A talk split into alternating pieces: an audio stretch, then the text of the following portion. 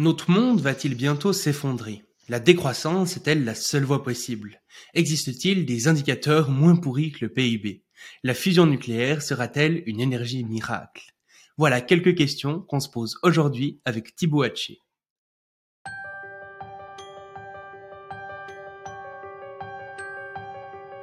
Bienvenue sur le Futurologue Podcast, le podcast pour comprendre les enjeux de demain. Salut Thibaut et bienvenue sur le podcast. Salut, salut. Ok, magnifique. Alors du coup, pour euh, commencer, bah, je te propose un petit peu de te présenter, euh, notamment ton parcours et puis ce que tu fais euh, professionnellement aujourd'hui. Ok. alors professionnellement, je suis ingénieur, enfin diplômé d'une école d'ingénieur en énergie et environnement. Donc j'ai étudié euh, on va dire la prévention euh, de la pollution, notamment industrielle, et puis une fois que la pollution est arrivée, comment euh, comment comment on la comment on la traite, comment on la gère, et sur l'aspect énergétique, un petit peu comment concevoir un mix énergétique, comment l'équilibrer, et puis toutes les questions réglementaires autour notamment des, des énergies renouvelables. Donc ça, c'est un peu mon, mhm. mon, mon, diplôme, mon background universitaire. Et ensuite, depuis que j'ai commencé à travailler, j'ai travaillé pour des entreprises, entreprises comme Engie, euh, j'ai travaillé pour le CEA, donc le commissariat aux énergies, euh, l'énergie atomique et aux énergies euh, alternatives, pendant deux ans. Et ensuite, depuis maintenant quatre ans, je fais, je suis un peu plus côté business. je travaille à l'international, je fais du business development, donc c'est un peu plus éloigné, on va dire, de mon expertise technique. Mais en parallèle de ça, j'ai participé à un groupe de travail du G20 euh, qui s'appelle le Y20 et dont la vocation finalement c'est d'amener des jeunes un peu du monde entier autour de la table, euh, donc trois jeunes de chaque pays du G20, 60 jeunes en tout, pour rédiger un communiqué et un, communiqué qui est ensuite remis à la présidence euh, du G20. Donc euh, moi mon année c'était il y a deux ans c'était l'Italie et, donc voilà. Donc dans le cadre de ce communiqué j'étais en charge des problématiques des enjeux liés à l'environnement et à la planète. Ce qui m'a donné l'opportunité pendant un an de réfléchir avec d'autres jeunes du monde entier dont c'était la spécialité. euh, voilà. Donc euh, finalement, euh, un, ingénieur qui a travaillé dans les énergies, dans l'environnement, et puis qui aujourd'hui bah, s'implique un petit peu dans un cadre politique mais apolitique, c'est-à-dire pour aucun parti. voilà, j'essaye de, faire avancer quelques idées et puis de participer à la discussion. Mmh Excellent. Eh ben, euh, on va aborder un petit peu chacun de ces points au fur et à mesure euh, de l'interview. Et du coup, pour euh, commencer, j'aimerais te poser une question du coup sur la théorie de l'effondrement, la collapsologie. peut-être, ben déjà, étant donné que c'est un mot, disons, assez galvaudé, peut-être définir ce que c'est. Et puis, est-ce que tu y crois? Que, Qu'est-ce que tu penses, toi, de cette théorie de l'effondrement? Ok. Euh, alors effectivement, euh, qu'est-ce que c'est la théorie de l'effondrement euh, Alors ce que j'ai fait moi, c'est que j'ai regardé un petit peu ce que disait Wikipédia sur le sujet et une définition qui paraphrase un petit peu ce que j'ai trouvé sur Internet, ça serait que la théorie de l'effondrement, finalement, c'est l'étude d'un possible effondrement de la civilisation thermo-industrielle. Donc ce qui est intéressant, c'est que c'est un domaine d'étude qui concerne donc l'effondrement potentiel de la civilisation, étant donné que la civilisation est définie comme thermo-industrielle, donc finalement c'est un truc qui est assez intéressant à, discuter. On aura, on aura l'occasion d'en discuter, mais thermo-industriel, pour moi, je le comprends euh, comme étant bah, la société, la civilisation basée sur la consommation de, bah, de pétrole et de combustibles euh, de fossiles. Et donc, mhm. euh, voilà, peut-être que la première pensée qui me vient en tête, moi, quand j'entends parler de la théorie de l'enfondrement, et c'est un petit peu aussi ce qui est, enfin, c'est complètement d'ailleurs même ce qui est intrinsèque à cette définition-là, euh, qui est, c'est-à-dire, euh, donc, la, la, la théorie d'effondrement, ça définit l'effondrement comme le processus irréversible à l'issue duquel les besoins de base, eau, alimentation, logement, habillement, énergie, donc finalement tout ce qui fait qu'aujourd'hui on a le confort moderne et puis une espérance de vie assez élevée. Euh, voilà, donc tous ces besoins ne sont plus fournis à un coût raisonnable. Donc c'est-à-dire que bah, pour l'essentiel de la population, c'est inaccessible. Et euh, donc c'est voilà, ce n'est plus fourni à un coût raisonnable à la majorité de la population euh, par des services encadrés par la loi. Alors, il y a beaucoup de mhm. choses à dire sur cette définition. Euh, donc, la première, c'est effectivement, elle part du postulat que euh, aujourd'hui notre civilisation, elle repose entièrement sur la consommation d'énergie euh, fossile, euh, ce qui est pas mhm. faux du tout. Et euh, donc, ce champ d'études se dit, bah, le jour où il n'y a plus de combustible fossile, et eh bah, qu'est-ce que finalement il restera de notre civilisation? Et donc, on peut imaginer qu'il y a un progrès technologique nul, euh, c'est-à-dire qu'à situation euh, identique, bah, a priori, euh, si on enlève le pilier sur lequel toute la civilisation est basée, euh, c'est pas improbable qu'effectivement la civilisation euh, s'effondre. Parce que quand tu dis que la civilisation est basée du coup sur les énergies fossiles, Oui. euh, en gros, ça représente quoi aujourd'hui euh, ces énergies fossiles par rapport au reste? Euh, en termes de consommation d'énergie, c'est, je sais plus, mais c'est extrêmement majoritaire. On doit pas être loin de euh, 80, euh, 80-90%. Alors, il y a un truc aussi intéressant euh, à dire ici, c'est que faut faire la distinction entre la consommation d'électricité et la consommation d'énergie. Euh, en France, on consomme une majorité euh, d'électricité issue du nucléaire, mais par contre, l'essentiel de, quand on regarde à la quantité d'énergie qu'on consomme, c'est-à-dire une fois qu'on a regardé le chauffage, qu'on a regardé les transports, qu'on a regardé tout ça, ben, en fait, finalement, la part du pétrole et du gaz, voilà, compte pour beaucoup plus. Et Mhm. il y avait une campagne de pub géniale, absolument euh, fantastique, que j'ai vu passer euh, il y a pas très longtemps sur Internet, où en gros, c'était le lobby des énergies fossiles aux États-Unis, euh, qui ont fait une campagne de pub pour en gros lutter contre toutes les mesures liées au changement climatique, etc. Et en disant le pétrole c'est génial, le oil and gas c'est génial. Et dans cette vidéo, il te montrait tous les exemples dans notre vie de tous les jours qui dépendent, euh, enfin en gros tout ce qu'on fait dans la vie de tous les jours qui dépendent du pétrole et du gaz. Bon, en fait, c'est tout Mhm. quoi. Euh, que ça soit nos écouteurs, nos vêtements, euh, la nourriture qu'on mange, euh, les emballages dans lesquels la nourriture est conditionnée, euh, nos moyens de transport, enfin tout en fait, essentiellement tout aujourd'hui euh, sont soit des dérivés du pétrole, soit produits grâce à la consommation de, de ressources de ressources fossiles. Donc c'est pour Mhm. ça qu'aujourd'hui en fait on peut dire, si on essaye de raccrocher les wagons, aujourd'hui on peut dire qu'on est vraiment dans une civilisation thermo-industrielle parce que l'essentiellement, enfin l'essentiel de toutes les activités modernes qu'on fait sont basées sur la consommation de pétrole et de gaz. Euh, pour ceux qui veulent euh, en savoir plus un peu sur ce sujet, euh, je sais que quelqu'un en France qui est très connu, qui parle beaucoup de ce sujet, c'est Jean-Marc Jancovici. Et bon, je vais pas le paraphraser. pour ceux qui veulent creuser un peu ça, bah, allez écouter ce qu'il dit. Et voilà. Donc, effectivement, aujourd'hui, le postulat de base, c'est euh, qu'on vit dans une civilisation thermo-industrielle. La grosse question qui se pose, c'est qu'est-ce qui se passe euh, quand il n'y a plus de pétrole? Et donc, la théorie de l'effondrement, elle dit, bah, quand il n'y a plus de pétrole, euh, tout s'effondre. Euh, et donc, du coup, tous les services qui aujourd'hui sont assurés grâce à ça euh, disparaissent. Euh, et du coup, dans ta question, il y avait aussi une autre dimension, c'était est-ce que je pense, quels sont, voilà, quels sont un petit peu, est-ce que je pense que ça risque d'arriver? Et il n'y a pas de, a pas de baguette magique, c'est pas, je peux pas, je suis pas sûr d'avoir une opinion arrêtée sur le sujet. Je trouve qu'il y a des idées intéressantes à considérer quand on se pose cette question-là. La première, c'est celle qu'on, la, la, la plus simple à comprendre. C'est ce qui se passe. euh, alors c'est pour ceux qui ont eu, euh, qui ont eu des cours de SVT euh, au lycée. Il y a un exemple qu'on nous présente assez rapidement, c'est des lapins sur une île déserte ou des bactéries dans une boîte de pétri. Donc en fait, en gros, c'est une espèce biologique, un être vivant qui est dans un environnement fini. Donc une boîte de pétri, une île déserte. Pour les humains, ça serait la Terre. Et donc dans cet environnement fini, par définition, il y a des ressources finies. Et donc ce qu'on voit, c'est que la population, de, la population des lapins et des bactéries, elle augmente de manière exponentielle.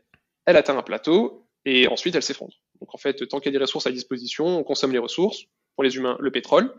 Euh, grâce au pétrole, on a pu accéder, à une agriculture euh, hyper productive, on a pu accéder à des tas de ressources, euh, notamment qui nous ont permis de développer des médicaments, d'améliorer l'expérience de vie, de réduire la mortalité infantile. Résultat, hop, la population explose. Une fois que la population a son maximum, elle va consommer toutes les ressources. Et qu'est-ce qui se passe une fois que les ressources qui ont soutenu la croissance de la population disparaissent? Bah, En tout cas, quand on parle des lapins et des bactéries, ça s'effondre. Euh, la question, c'est pourquoi ça serait différent avec les humains? Il y a des éléments de réponse à ça. La technologie, ok. Euh, mais dans l'absolu, la technologie, c'est conditionnel, alors que la disparition des ressources, elle est certaine. Donc, euh, donc voilà. Mhm. Donc, effectivement, ce point-là, ça permet d'illustrer que ouais, se poser cette question-là, c'est légitime. C'est pas ok, il y aura plus de ressources, c'est très théorique. Non, non. Enfin, c'est que le jour où il y a plus de cette ressource, bah, quand on regarde la courbe d'évolution de toutes les espèces vivantes dans les mêmes situations, bah, c'est la disparition. Enfin, c'est pas la disparition, mais c'est euh, concrètement un effondrement. Donc, euh, retour à, je sais pas moi, peut-être euh, 2000 ans auparavant. Euh, un autre élément qui vient supporter le fait que ça puisse exister, c'est que dans l'histoire de l'humanité, euh, voilà, donc aujourd'hui on s'est dit, voilà, mon point c'était le parallèle est valable avec des animaux. Mais quand on regarde dans l'histoire de notre propre espèce, dans l'histoire de l'humanité, bah, il y a des civilisations qui ont disparu déjà. Euh, il y a les empires, euh, l'empire Maya qui a disparu, euh, l'empire Inca, l'empire romain pour d'autres raisons, il s'est un petit peu transformé, l'empire grec, etc. Enfin voilà, c'est des empires qui ont grandi, qui ont disparu. Les civilisations, dans certains cas, ont complètement disparu, dans d'autres cas, elles ont évolué. C'est aussi un point que j'aurai peut-être l'occasion de discuter plus tard. Donc finalement, ce qu'on se dit, c'est OK, on sait que c'est une question légitime, parce que chez les animaux, ça se passe comme ça. Chez les humains, nous, on a déjà vu des civilisations qui ont disparu. Je crois que notamment euh, des civilisations qui ont disparu à cause de certains changements climatiques. Je crois que c'est en Mésopotamie, où il y a une sécheresse qui a fait que bah, l'empire euh, là-bas, cet endroit-là, il a disparu. Euh, les empires Maya et Inca, je suis pas un expert, mais il me semble que euh, pareil, il y a eu des problématiques environnementales et puis surtout l'arrivée des conquistadors. Et donc finalement une rupture. Alors c'est pas c'est pas forcément un manque de ressources, mais ça a été une rupture technologique. Donc voilà. Et rupture technologique d'ailleurs comme on en a dans l'histoire de l'humanité, euh, de manière plus récente, avec le développement de nouvelles armes qui sont beaucoup plus puissantes, etc., qui pourraient par d'autres moyens que celle de la disparition des ressources amener à l'effondrement de la société. Donc tout ça pour dire que euh, oui, finalement, ça c'est déjà arrivé, ça arrivait régulièrement, ça pourrait arriver à nouveau. Enfin, je veux dire, euh, ça serait pas la première fois. Et euh, un autre élément aussi qui est intéressant, je trouve une mhm. question qui est intéressante de se poser, euh, c'est celle qui est en lien avec euh, l'équation de Drake, euh, donc le paradoxe de Fermi, le fait que quand on regarde dans la galaxie, bah, compte tenu du fait qu'il y a beaucoup de planètes habitables, il y a énormément de galaxies, il y a des milliards d'années, bah, en fait, on devrait voir des espèces extraterrestres un petit peu partout. Et le fait qu'on n'en voit pas aujourd'hui, ça veut dire qu'il y a des espèces de potentiellement de filtres à des étapes du développement d'une civilisation qui font que les civilisations, en moyenne, ne dépassent jamais une certaine étape. Et donc peut-être que bah, cette étape-là, euh, ce grand filtre, comme ça s'appelle, euh, bah, il est peut-être devant nous. Donc finalement, oui, enfin c'est une question hyper légitime. Euh, c'est une... En fait, moi je trouve que le meilleur moyen de prendre la question, c'est de se dire pourquoi nous, on euh, s'affranchirait de toutes ces règles-là. C'est-à-dire que finalement, qu'est-ce qui ferait que l'espèce humaine est si spéciale, mmh. qu'elle ne s'effondre pas quand on voit que toutes les espèces animales dans les mêmes circonstances s'effondrent, que d'autres civilisations humaines ont fini par s'effondrer, euh, soit par un choc technologique, soit à cause d'un choc environnemental. Nous, on a les deux en même temps. Et quand on regarde la galaxie, on voit qu'il bah, n'y a pas de priori aujourd'hui, on n'a pas trouvé d'autres euh, espèces intelligentes qui ont dépassé notre stade de développement. Alors, est-ce qu'on les aurait trouvées? Enfin, voilà, c'est une question un peu plus vaste que ça, mais aujourd'hui, on n'en trouve pas. Et donc, euh, voilà. Donc, pour répondre à ta question, question extrêmement légitime. Et, et, donc du coup, ce qui est intéressant, c'est pas de se dire ok, c'est bon, on est foutu. C'est par contre, c'est se poser la question ok, c'est quoi les menaces existentielles, euh, sur quoi elles reposent et comment on peut les, mitiger, les, euh, les, les, compenser. Euh, il y a aussi un exemple que j'ai donné un petit peu plus tôt, c'est l'exemple des empires grecs et romains. donc la civilisation grecque aujourd'hui, je pense qu'on peut tous accorder sur le fait qu'elle est disparue. Par contre, quand on regarde notre propre civilisation à nous, notre propre héritage culturel, il vient énormément de cette Grèce antique. Et, euh, et puis c'est un peu pareil pour l'Empire romain, etc. Et donc en fait, euh, une autre question qui est intéressante de se poser, c'est est-ce que le fait qu'une civilisation disparaisse en tant qu'entité reconnaissable, euh, ça veut vraiment dire qu'elle a disparu ou elle s'est juste transformée en quelque chose d'autre? Et, euh, et, tous les deux, on, on s'est rencontrés justement à l'occasion des, des, mmh. journées du transhumanisme à Paris, où on a eu l'occasion de parler dans une, sur une table ronde en commun. Et euh, c'est une question que se pose le transhumanisme aussi, finalement. C'est est-ce que le progrès technologique va pas amener euh, l'espèce humaine à évoluer? Et est-ce que l'évolution de cette espèce humaine-là, comme ça a pu arriver peut-être d'autres espèces extraterrestres ailleurs dans la galaxie, est-ce que finalement cette évolution-là va pas amener la fin de la civilisation humaine, mais donner naissance à quelque chose d'autre? Et dans quelle mesure on aura disparu ou on aura évolué? Enfin, voilà. Euh, donc finalement plus de questions peut-être que de réponses, mais je trouve que cette euh, voilà cette problématique-là en fait, elle mhm. apporte pas vraiment de réponse définitive puisque c'est le futur, c'est difficile à, c'est impossible à prévoir, mhm. c'est impossible à prévoir.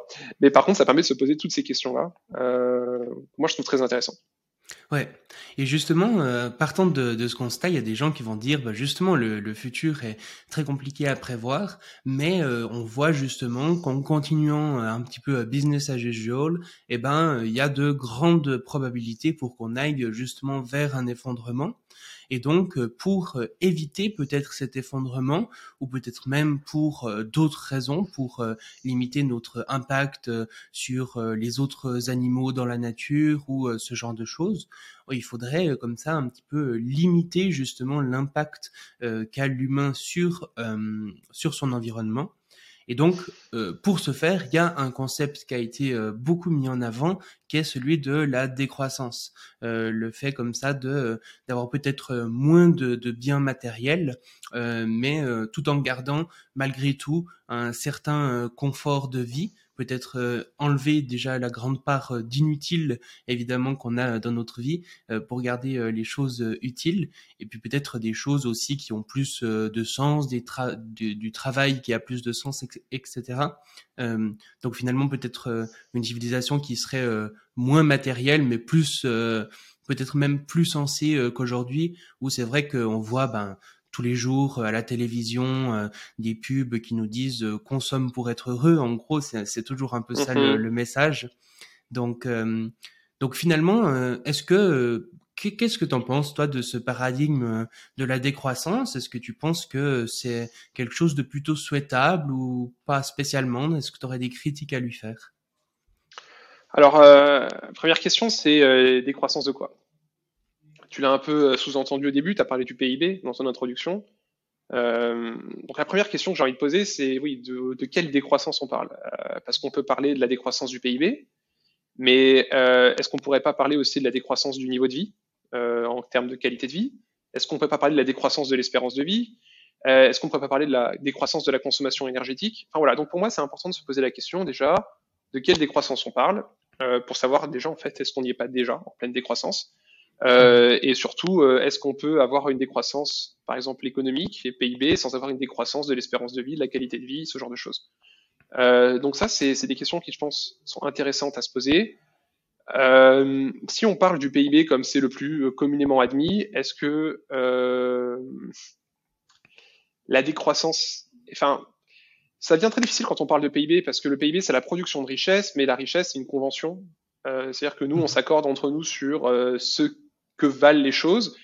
Et donc, si aujourd'hui euh, les choses qui ont de la valeur sont des choses qui ont consommé beaucoup d'énergie pour être produites, on pourrait imaginer que demain, on redéfinisse complètement le concept de richesse en passant par exemple dans une économie complètement virtuelle ou, ou artistique ou culturelle ou, enfin, ou n'importe quoi, où finalement on décorrèle euh, la création de richesse telle qu'on la, telle la considère de euh, la consommation énergétique. Et auquel cas, on pourrait tout à fait imaginer avoir une croissance euh, du PIB euh, infinie, si tenter qu'elle est complètement décorrélée de la consommation des ressources à la base. Euh, mmh. donc c'est jamais complètement physiquement possible, mais en première, en première approximation, on peut imaginer que l'approximation tienne. Quoi. Euh, par, contre, par exemple, pour donner un exemple concret, on pourrait se dire, euh, bah, au lieu d'aller euh, faire un voyage à Bali, et bah, tout d'un coup, on évolue technologiquement, on a des métavers, et puis on peut mettre un casque de réalité virtuelle, et puis faire comme une sorte de voyage à Bali, mais virtuel, qui du coup consommerait beaucoup moins de, de, CO2, aurait beaucoup moins aussi d'impact sur la nature là-bas, les déchets, etc. Donc, a priori, on pourrait se dire que ça pourrait, dans une certaine mesure, en tout cas, parce que il y a quand même beaucoup d'objets euh, matériels euh, qui seraient très difficiles euh, de d'enlever. Donc, dans une certaine mesure, on pourrait comme ça avoir un, certain découplage, quoi, entre entre le PIB et puis les impacts qu'on a sur la nature. Oui, voilà. Et, c'est vraiment ça, exactement. Tu as, vraiment mis le doigt dessus, quoi. C'est-à-dire que si demain, au lieu de faire un voyage de temps en temps à Bali et de cramer des tonnes et des tonnes de CO2, en fait, on va faire euh, bah, donc un, voilà, un voyage qui va coûter une certaine somme d'argent, euh, parce que c'est vraiment ça le PIB, hein, c'est l'argent qu'on a dépensé. Donc, euh, euh, donc, au lieu de faire un voyage qui va coûter une certaine somme d'argent, on va pouvoir faire beaucoup plus de voyages qui, tous mis ensemble, vont avoir coûté la même somme d'argent, mais peut-être que le fait d'avoir fait tous ces voyages virtuels euh, aura coûté beaucoup moins de CO2, enfin d'équivalent CO2, que le voyage physique. Et ça, donc pour dire, c'est quand même pas totalement sûr parce qu'il y a justement ce qu'on appelle l'effet rebond qui fait que quand on diminue comme ça euh, la quantité d'énergie et combien ça coûte pour faire une chose, bah souvent on a tendance à le faire de plus en plus. Par exemple, on voit ça avec euh, les voitures où on a diminué la quantité de euh, de d'essence qu'il faut pour faire 100 km, mais pourtant l'émission totale qu'émet les voitures par année ne fait qu'augmenter. Oui, alors c'est pour ça que oui, effectivement, ça c'est valable si en fait la consommation en, en équivalent CO2 de ton voyage virtuel est complètement négligeable. Enfin, en gros, même si tu passais ton temps à voyager, tu pourrais pas euh, consommer autant mmh. d'énergie. En fait, voilà, et c'est vraiment là où, justement, c'est ce que je disais, euh, et c'est vraiment là où il faut insister, c'est que la croissance du PIB infini n'est possible que si tu découples complètement la croissance du PIB, la production de valeur, de la consommation énergétique. Et ce qui aujourd'hui n'est pas du tout notre modèle économique. Hein. et effectivement, tu as raison, c'est que, alors c'est un, un, autre sujet, mais effectivement, à chaque fois qu'on a baissé la consommation euh, énergétique d'un service ou d'un bien, eh ben en fait au lieu de consommer moins, on a juste consommé plus, euh, parce que du coup on a libéré de l'énergie pour faire autre chose. En fait, on consomme toujours l'énergie qui est à notre disposition et euh, avant de, enfin, avant de contraindre notre consommation d'énergie en fonction de ce qu'on a besoin, quoi. Et donc d'où la consommation de superflu, etc. donc voilà. Donc ça c'est pour la croissance du PIB. Aujourd'hui, la croissance du PIB, elle est, alors historiquement, elle a toujours été corrélée très fortement à la consommation d'énergie. Euh, donc ce que je viens de dire aujourd'hui, c'est pour ça que je disais que c'est pas vrai d'un point de vue euh, aujourd'hui, quoi. C'est c'est pas le cas. Euh, si on regarde euh, les 100 dernières années, enfin la courbe du PIB, elle suit la même tendance que la consommation d'énergie. Euh, et ça, voilà, on peut pas y faire grand chose. Et aujourd'hui, on sait qu'on a plus ou moins passé le pic d'extraction des énergies fossiles. Donc on devrait s'attendre, dans tous les cas, à ce que à paradigme constant, c'est-à-dire que à production de valeur euh, corrélée à consommation d'énergie, la production de valeur diminue. Et donc en fait, même cette croissance du PIB aujourd'hui, euh, si on découple pas la création de richesse et la consommation d'énergie, c'est quasiment garanti qu'à court terme, euh, on entre en décroissance de toute façon, puisque euh, la mhm. décroissance, alors les, les prévisions en gros, c'est que on aura de, il y a un moment donné où même si on y va à fond sur le renouvelable, sur le nucléaire, sur tout ce que tu veux, y a un moment donné on n'arrivera pas à compenser toute la perte euh, qu'on va subir du fait de la fin des énergies euh, fossiles, euh, en tout cas à des, accessibles. Quoi. Et moi, c'est là où je trouve que c'est intéressant de faire la distinction entre euh, un peu décroissance et récession, parce que justement, j'ai l'impression que la récession, donc le fait de diminuer le, PIB, elle s'inscrit justement un peu dans le même système qu'aujourd'hui. Ça veut dire qu'on va garder exactement les mêmes lois économiques, etc., mais on va simplement diminuer le PIB. Et ça, euh, ça pourrait être euh, extrêmement problématique parce qu'aujourd'hui, un peu tout notre système économique est basé sur le fait qu'on va augmenter le PIB. Et donc, ça pourrait creuser encore plus euh, les inégalités et faire en sorte que des gens qui ont déjà de la peine à survivre aujourd'hui soient encore dans une plus grande difficulté. Là où la décroissance, euh, va aussi un peu dans cette optique de réduction du, PIB ou en tout cas réduction des, flux d'énergie et de matière, mais peut-être dans un système euh, économique repensé pour justement que tous ces effets euh, délétères de la récession ne soient pas là. Quoi. Oui, et en fait, tu mets le doigt sur quelque chose, c'est qu'en fait, tu l'as dit entre les, entre les lignes, quoi, mais la décroissance, en fait, c'est de la récession contrôlée. Euh, c'est-à-dire que, enfin, du coup, tu vas pouvoir faire des arbitrages et essayer de limiter l'impact, on va dire, euh, sur le, la, la, qualité, la qualité de vie et les inégalités sociales.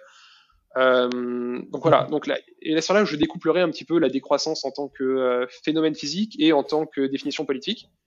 Euh, donc c'est vrai que ça peut être d'accord, mm-hmm. ça peut être bien de se mettre d'accord sur ces termes-là pour ce que j'ai à dire après. Euh, donc effectivement, la décroissance en, termes en tant que concept politique, c'est de la euh, récession contrôlée. Euh, par contre, la décroissance en termes de, de, concept physique, en fait, ça va juste être bah, la réduction des, enfin, d'une valeur, euh, donc la consommation d'énergie, l'espérance de vie ou de la richesse, telle qu'elle est définie par le PIB. et donc voilà. Et donc du coup, effectivement, tu, tu dis quelque chose d'intéressant, c'est que en gros, la en fait, notre, modèle social, notre modèle sociétal aujourd'hui, il dépend fortement, enfin essentiellement de deux choses, hein, euh, surtout en Occident et en, France, en plus en ce moment on en parle, c'est les retraites. Aujourd'hui, notre système social, il est basé sur deux trucs. Le fait que la pyramide des âges, elle est comme ça. Donc, c'est-à-dire qu'il y a de plus en plus, il y a plus de jeunes que de, que de retraités. Donc, euh, les jeunes payent pour les retraites des, des, plus vieux. Et cette pyramide des âges, dans le temps, elle reste comme ça. C'est-à-dire que chaque génération fait plus d'enfants que la précédente. Euh, c'est-à-dire qu'il y a toujours plus d'enfants plus jeunes qui vont pouvoir payer les retraites de la génération précédente. C'est complètement un, schéma pyramidal. Enfin, c'est, complètement, enfin, c'est que voilà. Donc notre système aujourd'hui de retraite et donc, euh, enfin, c'est un peu la société qui dépend de ça, euh, dépend dans un premier temps de cette chose-là, et dans un deuxième temps, il dépend aussi fortement de la dette. Aujourd'hui, la France, tous les États occidentaux, on s'endette énormément et on s'en énormément pour payer bah, justement euh, énormément de, de, de, de services euh, sociaux. Enfin, et c'est génial, c'est ce qui fait qu'on a la qualité de vie qu'on a aujourd'hui en France. Mais pouvoir s'endetter, euh, ça suppose en fait qu'on va être capable de rembourser cette dette et donc finalement que le PIB augmente. Et donc en fait aujourd'hui, on est essentiellement euh, tout notre modèle social en France et en Occident, il est basé sur deux choses qui sont en train de plus être vraies. C'est un qu'on a de la croissance économique continue et deux euh, qu'on a chaque génération qui est plus nombreuse que la précédente.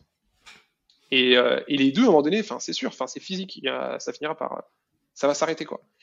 Euh, et ça, pourquoi le PIB ça va s'arrêter? Attention, parce que euh, le PIB corrélé à la consommation d'énergie, et la consommation d'énergie, comme euh, je l'ai dit un peu plus euh, tôt, elle est capée. Quoi. Elle est, à un moment donné, on va atteindre, enfin d'ailleurs on a déjà atteint un maximum, et c'est mon prochain point, c'est que voilà, donc là on parle du PIB, euh, mais il y a aussi en fait, donc le PIB il croît encore un petit peu en France, on a péniblement en moyenne 1 ou 2% de croissance peut-être par an depuis depuis 20 ans.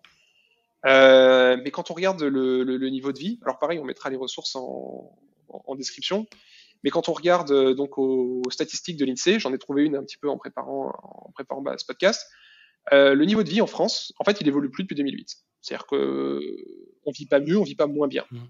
Donc, euh, sans être rentré encore en décroissance du niveau de vie, en fait, le PIB augmente, la richesse augmente, mais elle n'est pas mieux répartie, ou le niveau de la vie augmente encore plus que finalement euh, que, enfin, les richesses qui sont redistribuées, enfin, en, en, relatif.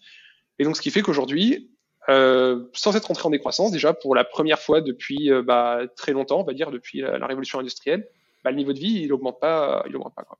Euh, et euh, c'est ce qu'on voit aussi mmh. dans les colonies, euh, dans les colonies d'animaux dont je parlais au début, c'est que avant de s'effondrer, en général, on atteint un, sommet, quoi, un petit plateau, et euh, on va rester sur ce plateau plus ou moins longtemps avant de, en général, redescendre. Alors effectivement, nous, on est une espèce intelligente, on a de la technologie, euh, on peut peut-être espérer que ce plateau, ça soit qu'un plateau avant un, rebond. Mais euh, bon, si on s'en base sur les voies de la physique à, on va dire, à technologie constante, euh, ce sera pas le cas. Quoi. Ça sera un plateau avant un effondrement. Euh, après aussi, un truc intéressant, c'est que, ok, on peut avoir de plus en plus de richesses, mais euh, si le qualité de la vie, donc elle reste stable ou elle diminue, enfin finalement, ça nous fait une belle jambe, quoi. Euh, parce que le PIB, c'est autant la fortune de Bernard Arnault que euh, le gars qui est au RSA. Euh, le mec au RSA, son RSA, il a pas augmenté, la fortune de Bernard Arnault, enfin, elle a un petit peu augmenté. Euh, genre, euh, un petit peu, quoi. Et donc, en fait, le PIB, c'est aussi pour ça que c'est pas une bonne métrique pour mesurer un petit peu le développement social, le développement, enfin voilà, la qualité de vie dans un pays.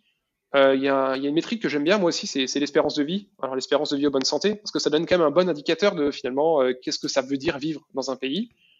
Et euh, si tu regardes un petit peu le leader du modèle occidental, tu prends les États-Unis, l'espérance de vie aux États-Unis, elle est en baisse depuis 2014. Mmh. Mais ça, c'est vraiment euh, intéressant pourtant, ce que tu ouais. dis là. Ça veut dire que euh, on nous dit souvent justement que la croissance du PIB va amener euh, des améliorations dans la vie euh, de la majorité de la population. Et euh, historiquement, c'est plutôt vrai. Si on regarde notre passé, euh, la grande majorité du temps, enfin, on n'a jamais été dans un confort aussi grand depuis le début de l'histoire de l'humanité. Mmh. Mais par contre, aujourd'hui, euh, du moins en tout cas dans les pays euh, déjà plutôt euh, développés, le PIB n'est plus corrélé à des choses qu'on tient pour importantes comme l'espérance de vie typiquement. Et donc, est-ce que tu pourrais justement continuer un peu sur les différents aspects que tu trouves un peu négatifs du PIB et puis aussi peut-être du coup, est-ce que il existe euh, d'autres euh, parce qu'aujourd'hui quand on parle de croissance on parle de croissance du PIB mais est-ce qu'on pourrait pas justement trouver un indicateur puisque le PIB fonctionne plus tellement bien et que comme tu le disais ben tout d'un coup euh, Bernard Arnault euh, fait 2 euh, milliards de plus. Et du coup il y a 2 milliards de plus dans le PIB mais ça a rien changé euh, à tous les Français sauf ben, Bernard Arnault donc c'est pas forcément une, une bonne mesure. Est-ce qu'il y aurait justement des des personnes ou des institutions qui auraient proposé comme ça des un meilleur indicateur que le PIB euh, Oui, alors il y, y, a deux éléments. C'est que tu as dit, euh, dans, par le passé, la qualité de vie, elle était l'augmentation de la qualité de vie était corrélée à l'augmentation du PIB. Et j'ai aussi dit un truc, c'est que j'ai dit l'augmentation du PIB était corrélée à la consommation d'énergie. Mmh. Et donc en fait, mon propos, c'est de te dire, en fait, l'augmentation de la qualité de vie, elle n'était pas corrélée au PIB, elle était corrélée euh, à l'augmentation de la consommation d'énergie. Ok. Et aujourd'hui, la consommation d'énergie en France, elle est en baisse depuis 2008. Alors, pas que pour des mauvaises raisons, hein, enfin aussi pour des bonnes raisons, c'est-à-dire qu'on est plus efficace, on est plus efficient, euh, on va rénover les bâtiments, on va, on va réduire la consommation des voitures, etc. Enfin voilà, on va être capable d'optimiser un peu notre consommation d'énergie. Mais le fait est que voilà, on était dans un paradigme où augmentation de la qualité de vie égale augmentation de la consommation d'énergie. À aujourd'hui, la consommation d'énergie diminue. Donc, euh, enfin théoriquement, la qualité de vie devrait diminuer. et ça, est-ce que ça prend en compte aussi les, les choses qu'on importe de l'étranger, par exemple de Chine ou comme ça, étant donné que je me dis, euh, on importe de plus en plus voilà, de, de biens comme ça de différents pays. Est-ce que peut-être euh, notre consommation d'énergie euh, diminue légèrement, mais vu qu'on en importe plus d'ailleurs, est-ce qu'il y aurait quelque chose comme ça? Cette relation, alors moi je n'ai pas les chiffres monde de la consommation. Alors, pas précisément, euh, mais la, cette relation-là, elle était valable au niveau mondial, c'est-à-dire que c'est le PIB mondial qui suivait, euh, enfin voilà, la même la même courbe que la consommation d'énergie mondiale. Et au niveau mondial, on a atteint plus ou moins un maximum en termes de consommation d'énergie. Donc euh, effectivement, même s'il peut y avoir des aberrations locales parce qu'un pays va importer machin, euh, ça reste valable au niveau mondial. Et je rajouterais que même c'est encore pire, puisque si tu importes plus que ce que tu exportes, euh, c'est le cas si par exemple, bah, du coup, tu n'as plus les moyens de financer enfin, tu plus les moyens énergétiques de subvenir à ta consommation locale, tu vas finalement importer de la consommation énergétique de l'étranger, mais ça, tu vas le payer et tu vas le payer via un déséquilibre commercial. Et donc, au final, c'est, euh, enfin, c'est de la dette, euh, c'est de la baisse de qualité de vie, c'est de, enfin, c'est, de la perte, euh, la perte des emplois, etc. Donc, tu as même encore plus d'effets, on va dire, négatifs adjoints à ça, quoi. Et après, donc du coup, ça, m'amène sur ta question où tu disais, bah, peut-être que du coup, effectivement, le PIB, euh, c'est pas du tout la bonne métrique.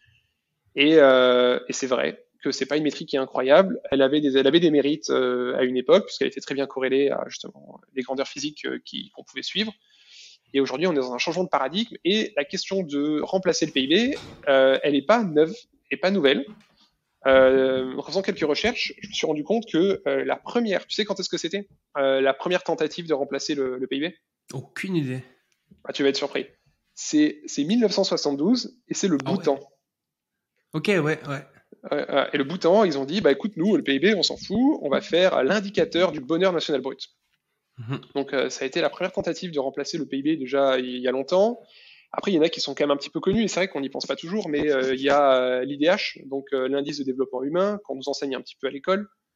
alors celui-là, il est intéressant parce que on voit qu'en France, bon, j'ai regardé un petit peu les courbes là tout à l'heure, et on voit qu'en France, l'indice de développement humain, on parle de décroissance, hein, il, il, montait de manière continue euh, depuis bah, le début du graphe, je crois que j'avais regardé sur 30 ans, il monte, il monte, il monte, il monte. Et qu'est-ce qui s'est passé depuis 2019 Donc le Covid, bah, il descend. Et euh, enfin, il a commencé un petit peu à remonter, quoi, mais en moyenne, il descend quoi, depuis 2019. Et, euh, et aux États-Unis, euh, c'est pareil. aux États-Unis, bah, je vais prendre souvent les États-Unis comme référentiel parce que c'est le modèle, enfin, le modèle économique, la locomotive occidentale, blablabla. Euh, donc c'est souvent intéressant de se comparer à cet idéal-là, et en fait on se rend compte que c'est désastreux, quoi. Et, euh, et donc voilà, eux aussi, pareil, ils sont en baisse depuis 2019, et je pensais que c'était leur première baisse, mais en fait non, ils avaient déjà eu une baisse après la chute, euh, après la bulle des, la, bulle dans les années 2000. Euh. Donc pour eux, c'était voilà, c'est pas la première fois, mais pour nous en France, c'est vraiment la première fois que l'indice de développement humain, bah, il diminue. Euh, par contre, une critique qui a été faite à ces, euh, ces deux indices-là, donc l'indice euh, du bonheur, l'indicateur du bonheur national brut et l'IDH, c'est qu'ils ont été développés il y a, bah, il y a 20-30 ans, et il y a 20-30 ans, on commençait à parler du climat un petit peu, mais pas trop. Et donc en fait, ils vont prendre en compte des facteurs, on va dire, sociaux, mais ils vont passer un petit peu à côté de tout ce qui est perte de la biodiversité, artificialisation des sols, changement climatique. Et donc il y a eu des nouvelles suggestions, de nouveaux indicateurs et, euh, et, à ta grande surprise, toi Thiaba, le gouvernement français, dès 2015, s'est posé la question, et il y a même une loi qui a été promulguée, donc le 13 avril 2015, et c'est une loi qui vise à la prise en compte de nouveaux indicateurs de richesse dans la définition des politiques publiques. Donc dès 2015, en France, le gouvernement, euh, enfin le, le, le, Parlement à cette époque-là, euh, s'est dit, bah, écoute, on, on va évaluer nos politiques publiques à, euh, on va dire, à, à au regard de nouveaux indicateurs qui vont pas être que le PIB. Et qui donc qui sont suivis. J'en ai pris quelques-uns qui me paraissaient un petit peu plus parlants. Il y en a beaucoup. Pareil, on mettra le lien pour ceux qui veulent aller les voir. Mais ceux que j'aimais bien, c'était bah, le dans le domaine économique, c'était le taux d'emploi. Euh, effectivement, si tu as un PIB qui explose, mais que la richesse elle est concentrée en fait euh, dans quelques mains, un petit peu comme c'est peut-être bon, le taux d'emploi c'est un mauvais exemple aux États-Unis, mais comme c'est le cas aux États-Unis, un PIB qui explose, mais des inégalités qui explosent aussi. Euh, mhm. donc en gros, tu veux vérifier que euh, bah, tout le monde a du travail, tout le monde euh, peut participer à la société, que euh, ensuite d'un point de vue social, il n'y ait pas des écarts de revenus importants. C'est ce que je te disais, tu n'as pas envie que tu cet effet américain où bah, tu des gens payés 500 000 dollars et des gens qui sont obligés de faire trois tafs pour gagner 40 000 dollars. Mm. après, ça prend aussi en compte l'espérance de vie en bonne santé. alors, il y a une petite nuance qui est intéressante. Pourquoi en bonne santé? Parce que tu peux t'imaginer que si tu vis jusqu'à 200 ans et que les 150 dernières années, tu es avec un tube dans la gorge, tu peux pas bouger, et enfin, c'est pas, voilà, c'est pas ouf. Donc, c'est, tu dis, ouais, c'est mm. l'espérance de vie en bonne santé qui compte vraiment, quoi. Et euh, surtout, ça rajoute euh, deux, enfin plusieurs indices, dont deux que moi j'aime bien. Euh, donc un, c'est la consommation euh, carbone, donc en gros combien d'équivalents de tonnes CO2 on, on, une politique publique va générer. Et il y en a un qui est rigolo, c'est pour la biodiversité. Tu sais ce qu'ils ont choisi? Ils ont choisi l'indice d'abondance des oiseaux parce que euh, voilà. Et, alors, il y a une bonne raison pour ça. C'est qu'en fait, ils se sont rendus compte que euh, la, la, biodiversité dans les espèces d'oiseaux, en fait, elle était directement corrélée à plein d'autres sous-thématiques euh, liées à l'artificialisation des sols, à l'usage de, de, pesticides, enfin, à la biodiversité en général. Et donc, en fait, plutôt que de tout regarder, tu avais qu'à regarder les oiseaux et ça donne une bonne approximation de, de ce qui se passe. Quoi. Euh, donc voilà. Donc mhm. le, voilà, en France, on s'est posé la question, on a fait passer une loi et puis après, moi, je regardais un petit peu, je disais, mais c'est dingue, on en a jamais quasi, enfin, on en a quasiment jamais entendu parler. Euh, moi, la première fois que j'ai entendu parler de cette démarche-là au niveau français, c'était bah, à l'époque où, euh, où, je travaillais avec le, sur le Y20 et qu'on a eu l'occasion de discuter avec euh, le haut commissaire au développement durable en France.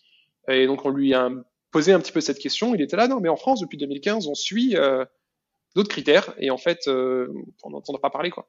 Et, et, une critique que j'ai vue, justement, en faisant quelques recherches là-dessus, c'est que, euh, enfin, ça, ça, a été un petit peu détourné de leur vocation initiale et c'est souvent, euh, enfin, c'est détourné quoi. Donc ça va être un prétexte pour dire, bah écoutez, regardez euh, cette politique publique là, et bah selon cet indicateur là, elle est bien, alors que bon, soit la manière dont l'indicateur est pris en compte est, est fallacieuse, voire enfin mensongère, et enfin voilà. Donc 20 sur 20, en France, on y a pensé depuis 2015, on a même fait une loi, tout doit être considéré à, au regard de cette loi, de ces indicateurs. Ces indicateurs ont été proposés par des comités d'experts, machin. Enfin voilà, on a fait les choses bien 20 sur 20. Par contre, bah, est-ce que tu savais que ça existait? Non. Moi, avant que je me pose la question, pareil, que je me fasse reprendre, bah, je savais pas que ça existait. Pourquoi je savais pas que ça existait? Parce que personne n'en parle. Et même les gens qui en parlent, a priori, le font de manière fallacieuse. Donc, euh, mmh. génial. 0 sur 20. Euh... Bon, voilà. Donc, pour dire, oui, le PIB, c'est pas génial. Euh, le paradigme dans lequel le PIB mhm. était pertinent euh, n'est plus du tout vrai, euh, poubelle. Donc il y a eu des gens et il y a eu la bonne volonté de mettre en place de nouveaux indicateurs. De nouveaux indicateurs, on peut en imaginer plein.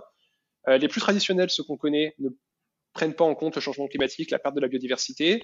Pourtant, dès 2015 en France et ailleurs dans le monde, on a essayé d'avoir de nouveaux indicateurs, mais ces indicateurs-là, aujourd'hui, bah, on n'en parle pas. Et la vraie question, c'est pourquoi on n'en parle pas? Est-ce qu'il y en a trop? Est-ce qu'ils sont pas compréhensibles?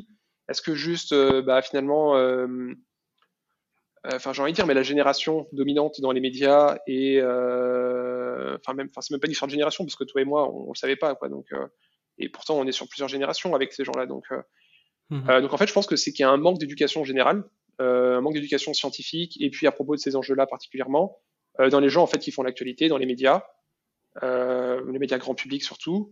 Et puis et puis voilà quoi. Enfin on n'en parle pas. Et puis je pense que ça dû au fait aussi que toutes les propositions qui ont été faites pour remplacer le PIB, il n'y en a pas une euh, qui sort vraiment du lot, qui fait comme ça, comme une sorte de grand consensus où tout le monde serait d'accord pour dire ah bah oui c'est forcément beaucoup mieux. Hmm. Elles ont toutes un peu euh, différents aspects à critiquer. Et donc, euh, ce qui fait que euh, même si chaque euh, chacun de ces indicateurs peut potentiellement être mieux que le PIB, bah, vu qu'il y a des critiques et puis qu'il n'y a pas un truc genre l'indicateur parfait, et eh ben les gens sont là en mode, enfin, tu proposes de nouvelles choses. Et déjà, il y a une friction comme ça à la nouveauté, bah, ça demande quand même de remettre en question bah, l'indicateur sur lequel on s'est basé depuis des dizaines d'années. Mm-hmm. Donc le truc, c'est un peu obligatoire qu'il soit vraiment bien euh, si on veut le prendre en compte. Quoi. Ben, effectivement, et c'est là où c'est intéressant, c'est que le, PIB, c'est facile, tu comprends, quoi. Enfin, c'est le PIB, quoi. Et aujourd'hui, moi, je te dis, bah, viens, on va mhm. optimiser et l'indice d'abondance des oiseaux, et l'écart de revenus, et le taux d'emploi, et le machin. Et dans les médias, ça marche pas, quoi. Enfin, quand tu parles à des journalistes, ce qu'ils aiment bien, c'est, tu vois, c'est une phrase euh, qui fera le titre du journal, leur encart, et puis après, enfin, voilà, quoi. Et, euh, et tout ça, c'est, mhm. c'est trop complexe, c'est pas sexy, enfin, ça s'apprend pas, quoi. Et, et, du coup, peut-être qu'il a raison, peut-être qu'il faudrait un IDD, un indice de développement durable, en fait, qui serait une synthèse de tous ces trucs-là. Et on arrêterait de parler dans les médias du taux d'emploi, de la consommation carbone. Enfin voilà, on n'essaierait pas de parler de sous-critères, mais on prendrait un critère général qui réunisse tous ces critères-là. Et en mmh. fait, c'est celui qu'on médiatiserait, quoi. Euh, euh, voilà. Et en disant on arrête de parler du PIB, mais bon, les habitudes, on la vie dure, hein. ça fait 70 ans qu'on parle du PIB. Euh, voilà. Donc c'est vrai que je pense qu'une bonne idée, ça serait de se dire, voilà, il faut qu'on se mette d'accord sur un indice, peut-être l'IDD, et que cet indice-là, maintenant, systématiquement, on le mette à côté du PIB, ou en tout cas, on le mette, enfin, on, carrément, on remplace le PIB par celui-là. Mmh. Et parce que vraiment, l'enjeu, une fois de plus, hein, c'est pas que ça n'existe pas. Hein. C'est qu'il y en a, ils sont super intelligents, ils sont bien, ils sont voilà, c'est juste qu'on les connaît pas quoi. Mhm. Ok. Moi, je me réjouis de, de, voir ce que ça va donner euh, à l'avenir et j'espère qu'on trouvera une euh, solution pour remplacer le PIB parce que c'est vrai que c'est quand même pas foufou. Euh, du coup, j'avais une autre question par rapport à ça, c'est euh, par rapport à l'énergie nucléaire de fission, du coup l'énergie qu'on utilise aujourd'hui d'un point de vue nucléaire. Euh, quand on écoute un petit peu des conférences, etc. Donc, euh, quand, on l'a pas fait, on a un peu beaucoup d'a priori même dessus, en se disant que c'est quelque chose d'extrêmement grave, euh, voilà, que il peut y avoir des accidents, les déchets, etc. Plein de choses assez terribles. Mais quand on s'intéresse vraiment au sujet, on voit finalement que le nucléaire est presque mieux que toutes les énergies renouvelables sur quasiment tous les plans. Par exemple, euh, si on compare le nucléaire aux éoliennes, eh ben ça va prendre beaucoup moins de place que euh, que des éoliennes. Euh, la surface au sol sera beaucoup beaucoup plus petite. la même chose avec les panneaux solaires ça va consommer moins de terres rares, de métaux compliqués à extraire. Euh, ça va être euh, disponible tout le temps. On peut l'allumer et l'éteindre un petit peu quand on veut, là où euh, les énergies renouvelables sont en fonction du vent, du soleil, etc. donc voilà, on voit que sur plein de plans différents, le nucléaire est quand même mieux que les énergies renouvelables, en tout cas les nouveaux renouvelables comme l'éolienne et le solaire, parce que c'est pas forcément vrai, par exemple pour l'hydroélectrique qui est aussi renouvelable mais qui est une énergie excellente. Du coup, euh, si euh, le, la fission nucléaire justement elle est mieux sur euh, tous ces plans, est-ce qu'on pourrait imaginer comme ça de mettre bah, uniquement de, de, la fission nucléaire? D'ailleurs, je crois que certains politiques le proposent, hein, même par exemple Marine Le Pen ou comme ça qui veut désinstaller les, les éoliennes qu'on a déjà installées, ce qui est un peu une absurdité. Mais mais voilà, est-ce que ça vaut la peine justement de, de développer en fait des énergies qui sont moins bien que le nucléaire ou bien est-ce qu'on devrait développer que du nucléaire? Ah, mais il faut définir bien. Et euh, il y a un postulat qui, mérite d'être discuté, c'est est-ce que le nucléaire est en tout lieu et en tout temps euh, mieux que toutes les autres énergies? Euh, Moi, je dirais non. Il y, a un astérix, le nucléaire a des avantages voilà, clairs, clairs et c'est clair et indiscutable. par contre, d'autres technologies dans d'autres circonstances ont aussi enfin, d'autres avantages et, et je, vais, je vais revenir là-dessus. Et, euh, et ensuite, même si aujourd'hui on voudrait passer en 100% nucléaire tout, euh, enfin, bonne chance. Hein. C'est que en fait, dans le temps qui nous est imparti, avec euh, les sommes d'argent à notre disposition, euh, on va pas pouvoir du jour au lendemain faire du nucléaire partout. Donc pour répondre à ta question, moi je nuancerais, le nucléaire n'est pas en tout temps et en tout lieu euh, mieux que toutes les autres énergies. Et deux, même si c'était le cas, techniquement aujourd'hui, il y a des limites euh, qui, fait, qui font que ça serait pas forcément possible. Euh, par contre, il y a un truc où souvent, euh, en fait, voilà, et vraiment la vraie, la vraie priorité quand on parle de changement climatique, en fait, la, et de même fin d'espérance de vie, de protection de l'environnement, etc. La priorité absolue, c'est de virer le charbon et de virer le gaz. Euh, et il y a une très bonne métrique pour s'en rendre compte. Et ça, on, ça, on se mhm. dit, ouais, le, le nucléaire, c'est dangereux, c'est dangereux, il y a des accidents et tout. Mais euh, tu regardes le, tu prends les deux accidents. Allez, on va prendre les trois gros accidents qu'il y a eu dans l'histoire. Il y a eu Three Mile Island aux États-Unis il y a eu euh, Tchernobyl, et puis il y, a eu, euh, il y a eu Fukushima. Et en gros, tu prends ces trois accidents nucléaires-là, tu prends euh, les pires estimations des associations écologiques, enfin écologiques, qui détestent le nucléaire, qui vont prendre vraiment les cas, les cas les plus pires de mortalité, etc. Donc tu prends leurs estimations à ces, gens-là, donc qui veulent vraiment enfoncer le nucléaire, compris des, des, chiffres complètement délirants. Tu prends tous les morts dans les mines, dans les usines, sur les chantiers liés à l'énergie nucléaire, tu ramènes ça au kilowattheure produit et tu obtiens un chiffre qui est ridicule. tu prends le nombre de morts chaque année euh, liés à l'exploitation des énergies fossiles, le charbon, le pétrole, le gaz. Euh, tu prends le nombre de morts chaque année euh, liés à la pollution de l'air à cause justement de la pollution liée à la combustion de ces combustibles fossiles-là, et tu as des, à des ordres de grandeur au-dessus. Donc c'est-à-dire que, enfin, je ramène ça au kilowatt, au mégawattheure. Enfin, le nucléaire, finalement, tu le mets sur un tableau, tu, tu, tu le vois même pas, quoi. C'est-à-dire que, en fait, ce qui tue aujourd'hui, ce qui pose vraiment un problème, c'est le gaz, le pétrole, le charbon. Charbon, pétrole, gaz, en ce temps-là. Et mhm. c'est des ordres de grandeur beaucoup plus dangereux que ouais, donc il faut vraiment tout mettre en place pour euh, diminuer ces énergies-là, euh, parce que c'est vraiment ça qu'il faut supprimer. Ah, mais c'est la, la, priorité. Et d'ailleurs, je me demandais par rapport euh, à, au fait que justement on est quand même dans une urgence euh, d'un point de vue écologique et climatique, et du coup, euh, à quel point le nucléaire peut euh, répondre ou non à cette urgence, dans le sens que j'avais cru comprendre qu'il fallait euh, longtemps avant qu'une centrale nucléaire euh, puisse bien fonctionner, etc. Ouais, c'est un autre élément aussi. Ouais. Euh, mais du coup, pour, juste pour donner un ordre de grandeur sur ce que je disais précédemment, euh, le Covid, je sais plus combien ça a tué de personnes l'année où c'était le, le, top. Là, ça a dû faire 2 millions, 4 millions, je sais pas. C'est l'ordre de grandeur que, du nombre de personnes tuées par la pollution de l'air par an dans le monde. C'est-à-dire que par an dans le mmh. monde, à cause des combustibles fossiles, on a une pandémie Covid. Quoi. Genre en partant du principe que les États ne trichent pas. Enfin voilà, donc euh, les, morts du mmh. Covid ont dû être un peu sous-estimés, quoi. Mais euh, voilà. Mais on s'en rend pas compte parce que c'est pas des grands événements comme ça, mais en réalité, euh, l'impact que ça a sur la santé. Puis au-delà des morts, ben ceux qui sont pas morts, ils ont aussi une santé qui s'est détériorée probablement. Ouais, exactement. C'est des cancers, c'est de l'asthme. Enfin, c'est un désastre absolu. C'est un Covid par an, mmh. juste à cause du pétrole et du gaz et du charbon. Et euh, le nucléaire à côté, enfin oui, ok dans l'histoire, il y a deux trois fois ça a pété. Ça a pété. Euh, c'est un désastre, c'est un drame, mais euh, le vrai drame aujourd'hui, c'est ça se passe dix fois plus, à des échelles dix fois plus importantes tous les tous les ans. Enfin voilà. et genre voilà.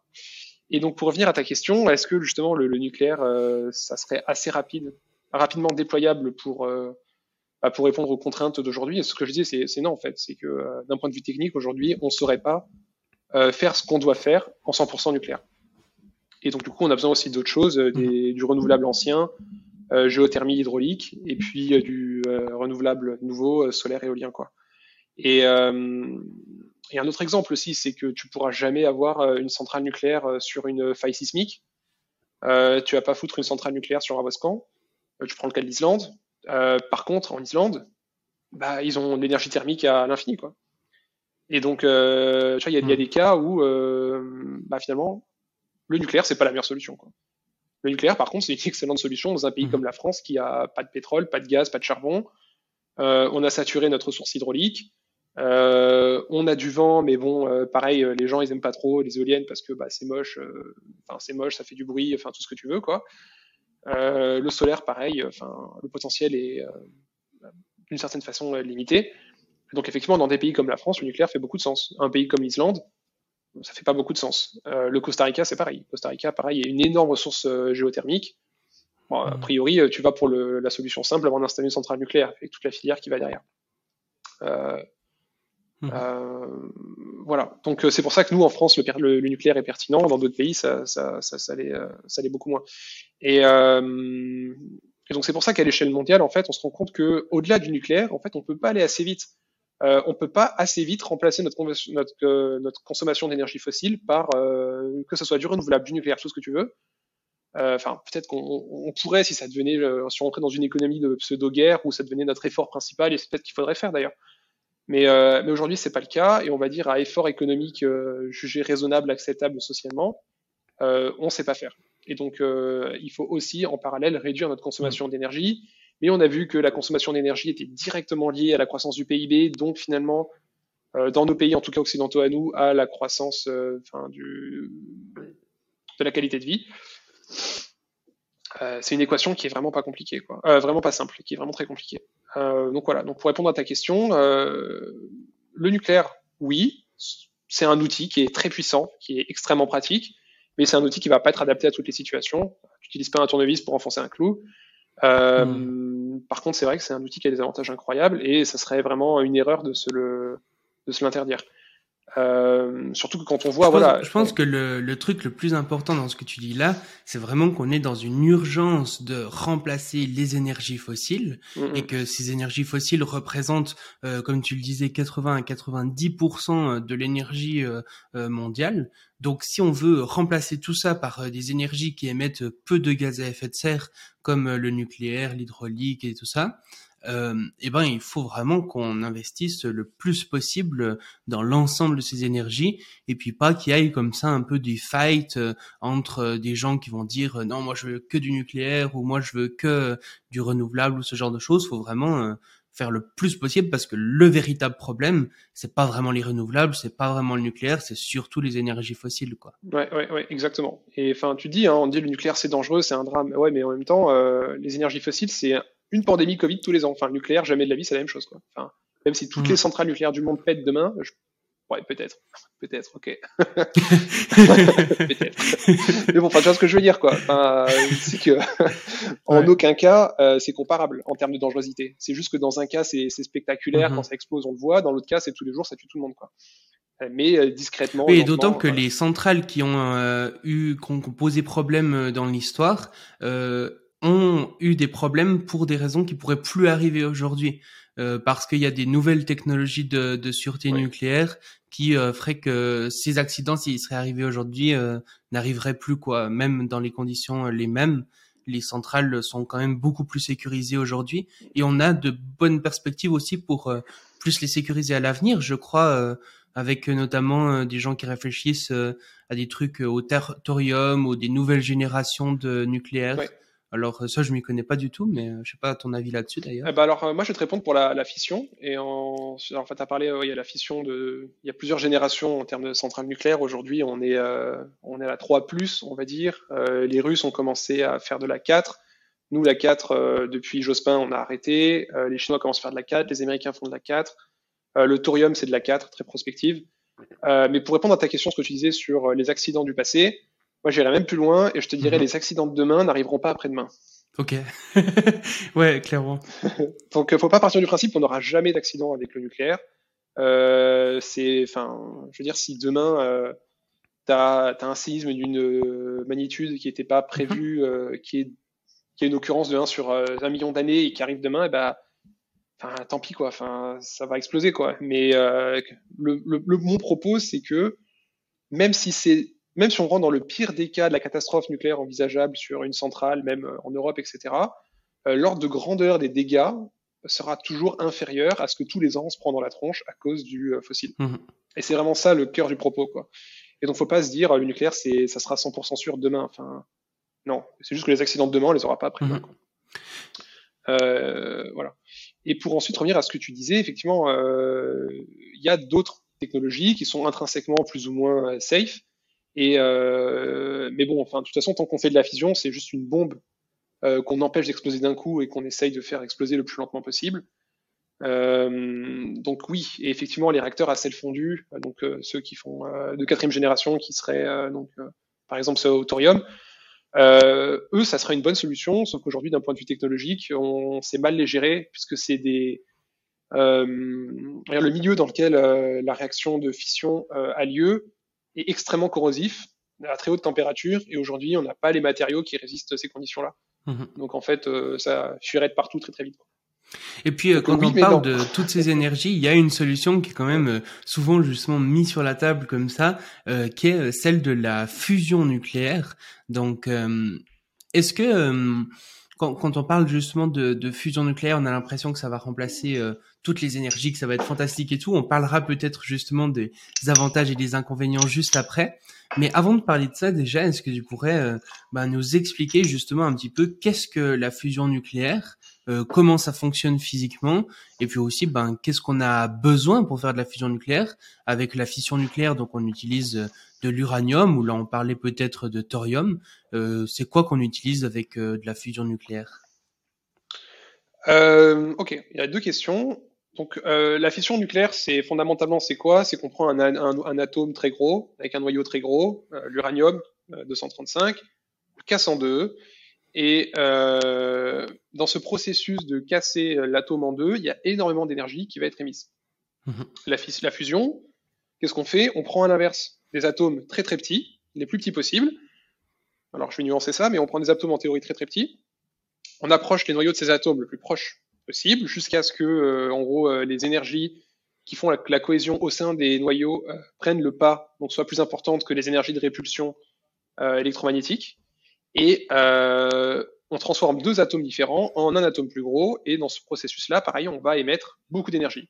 On va émettre même encore plus d'énergie que quand on casse mmh. des atomes. Euh, Aujourd'hui, la fission et la fusion, c'est deux choses qui arrivent naturellement dans la nature. Euh, la fusion nucléaire, c'est les étoiles. Donc euh, les étoiles, elles vont être capables, en fonction de leur taille, euh, alors la théorie est encore en train d'évoluer sur le sujet, et puis moi je suis pas au courant des dernières, des dernières évolutions, mais en gros, aujourd'hui, on considère que jusqu'à l'oxygène, euh, peut-être même jusqu'au fer, je pense, mais en tout cas jusqu'à l'oxygène, euh, les étoiles sont capables de synthétiser ces noyaux-là. Donc en fait, euh, au, mhm. cœur des, au cœur des étoiles, les conditions de pression et de température sont tellement élevées sur des durées de temps qui sont proches de l'infini, enfin des milliards d'années, que on arrive à fusionner finalement énormément, énormément d'atomes jusqu'à faire des briques de plus en plus grosses, euh, c'est-à-dire l'oxygène et, je vais pas te dire une bêtise, le fer. Et euh, Mais ça, c'est super intéressant ce que tu dis là, parce qu'on a souvent l'impression euh, de s'imaginer le soleil un peu comme une sorte de boule de feu, quoi, de la, comme si euh, ça, ça brûlait. En fait, ça brûle pas du tout. C'est des atomes qui fusionnent, quoi. Exactement. C'est des atomes qui fusionnent. Et, euh, et voilà. Donc ça, c'est un processus qui apparaît au sein des étoiles. Ensuite, la processus de fusion continue. parce qu'il faut pouvoir arriver à faire de sur Terre, on s'arrête pas à l'oxygène, on a des atomes plus gros, plus lourds, on va avoir de l'or, du plomb, de l'uranium, et ça, c'est les processus qui vont avoir lieu dans des événements cosmiques encore plus extrêmes. Donc, ça va être des, des explosions de, des explosions de supernovas, des fusions de trous noirs, ce genre de choses. On va avoir des conditions de température et de pression qui mhm. sont encore plus dingues et qui vont pouvoir faire des fusions encore plus importantes. Ensuite, une fois qu'on a fusionné les atomes mhm. jusqu'à atteindre une certaine taille, euh, ils vont devenir instables et ils vont avoir tendance à se casser en deux et à fissionner. Et donc, euh, jusqu'à atteindre finalement ce point d'équilibre à nouveau qui est le fer. Et donc, il y a une courbe très intéressante euh, quand on regarde finalement processus de fusion et de fission, c'est qu'on va voir que euh, donc plus les atomes, donc euh, on va à un axe où en gros euh, plus les atomes grossissent, et, et l'autre c'est enfin, l'énergie intrinsèque contenue à l'intérieur de l'atome, et on va voir qu'il y a une espèce de point de stabilité, de stabilité entre d'un côté les atomes de plus en plus petits qui fusionnent jusqu'à faire des atomes comme le fer par exemple, et des atomes beaucoup plus gros comme l'uranium qui vont fissionner jusqu'à atteindre finalement un point de stabilité qui est le fer aussi. Et euh, mhm. donc en fait, voilà. il faut vraiment imaginer que les atomes plus légers que le fer fusionnent très bien, les atomes plus lourds que le fer fissionnent très bien, et, euh, et voilà. Et chaque étape de fusion ou de fission, euh, enfin, quand je dis très bien, ça reste à nuancer. Hein, ont tendance à fusionner ou fissionner. Pas très bien en fait, non, c'est pas vrai du tout. Pardon. Ont tendance à fusionner ou fissionner si tu les mets dans les bonnes conditions. Mhm. Et, euh, et voilà. Euh, qu'est-ce qui est intéressant Et donc, quand on t'imagine euh, de la de la fusion nucléaire justement pour demain, on imagine que ça sera possible de le faire avec n'importe quel atome qui est plus léger que du fer, du coup. Alors, alors enfin qui est plus petit ou je bah, sais en fait, oui, on pourrait le faire avec n'importe quel atome dans l'absolu si on avait des conditions de deux trous noirs qui collisionnent. Mais la question qu'il faut se poser, c'est d'un point de vue application, c'est quoi les atomes qui nous intéressent? C'est quel Parce qu'en fait, il y a plein d'équations de fusion différentes. On peut imaginer que tu peux faire fusionner bah, toutes les combinaisons d'atomes que tu veux et chaque euh, combinaison d'atomes va te donner euh, certaines réactions, un peu comme une réaction chimique, sauf une réaction nucléaire, ça va te donner autre chose. Et en fait, ce qu'on va choisir, nous, c'est les réactions nucléaires euh, desquelles on peut extraire le plus d'énergie, sachant qu'elle était facile à produire à la base. Donc en fait, on va prendre toutes les réactions nucléaires possibles dans l'échelle des réactions nucléaires possibles. On va sélectionner celles qu'on sait faire facilement et on va regarder dans celles qu'on sait faire facilement, avec les matériaux à notre disposition, les ressources à notre disposition, et puis euh, voilà les conditions expérimentales à notre disposition. Et on va choisir celles dont le produit est facilement exploitable par euh, nos moyens technologiques. Et donc en fait, on se retrouve avec finalement bah, très très peu de, de réactions euh, nucléaires éligibles. Euh, et là, du coup, moi, je t'en ai pris quelques-unes qui sont qui sont intéressantes parce qu'elles vont être mises en œuvre à ITER. ITER, tu sais, c'est le gros projet expérimental de fusion nucléaire qui euh, est en construction euh, dans le sud de la France à Cadarache. Euh, donc pareil, ça, l'idée c'est mhm. de faire le premier démonstrateur industriel. c'est pas vraiment un démonstrateur industriel, ça sera au Japon ça, mais le premier démonstrateur, on va dire, à échelle réelle, que la fusion peut être viable d'un point de vue technologique et économique. Et donc voilà. Donc là-bas, par exemple, ils vont procéder en trois étapes. Au début, ils vont faire fusionner de l'hydrogène avec de l'hydrogène, donc pour vérifier qu'ils arrivent à le faire. Euh, c'est une réaction qui est euh, très pratique parce que t'as pas de radioactivité, c'est l'hydrogène. Donc en fait, tu vas pas irradier ton non-matériau. Ça va être très facile pour les scientifiques de rentrer à l'intérieur, de faire des mesures, réparer, etc. Parce que ça va mal se passer. Le plasma va faire des dégâts, etc. Mhm. Enfin voilà. Donc ils vont apprendre à maîtriser la machine avec de l'hydrogène. Euh, donc fusion hydrogène-hydrogène. Ensuite, ce qu'ils vont faire, c'est qu'ils vont faire des fusions deutérium euh. Donc là, en faisant intervenir un petit peu de radioactivité. Euh, donc le deutérium et le tritium, c'est juste de l'hydrogène avec un neutron en plus. Euh, un neutron ou un proton en plus? Faudra vérifier. J'ai un peu honte. Ok, bon, admettons. avec un nucléon en plus, voilà. Et donc voilà, donc là on va faire intervenir cette réaction là parce que si on sait la faire, elle est plus proche de la réaction euh, qui nous nous intéresse. Euh, mais par contre, elle est un petit peu radioactive, donc elle est un petit peu plus pénible. Donc avec ça, ils vont vérifier que euh, ils arrivent à s'approcher de la réaction qui les intéresse, en restant dans des conditions expérimentales, on va dire faciles à gérer. Et ensuite, dans une troisième étape, ils Mhm. feront moitié-moitié de thérium-tritium. Donc là, pareil, on va atteindre des niveaux de radioactivité importants à l'intérieur du réacteur, mais a priori, c'est la réaction qui a été identifiée comme à la fois la plus facile à faire. Alors la plus facile à faire, c'est quand même 150 millions de degrés euh, dans un plasma à des densités très faibles sur plusieurs euh, minutes voire heures. Quoi. Donc euh, c'est pas facile du tout. Mais en tout cas, voilà, c'est un peu pour se rendre compte de la difficulté de la situation, c'est que c'est la plus facile à notre disposition et euh, c'est celle dont on est capable d'extraire le plus facilement de l'énergie. Euh, sachant qu'une fois de plus, aujourd'hui, euh, enfin, on pourra parler des, des- des limites techniques, mais aujourd'hui, on n'est pas capable d'extraire l'énergie. Euh, enfin, on n'a pas la technologie à disposition pour être capable de valoriser énergétiquement cette réaction. Donc, euh, enfin, chez, en gros, à ITR, ce qu'ils vont Mhm. faire, c'est vérifier que ça marche, euh, vérifier qu'on arrive à contrôler, vérifier qu'on arrive peut-être dans un dernier temps à extraire l'énergie et à la revaloriser. Euh, mais euh, voilà. Donc, euh, c'est pour la fusion. Je sais pas si tu as une autre question.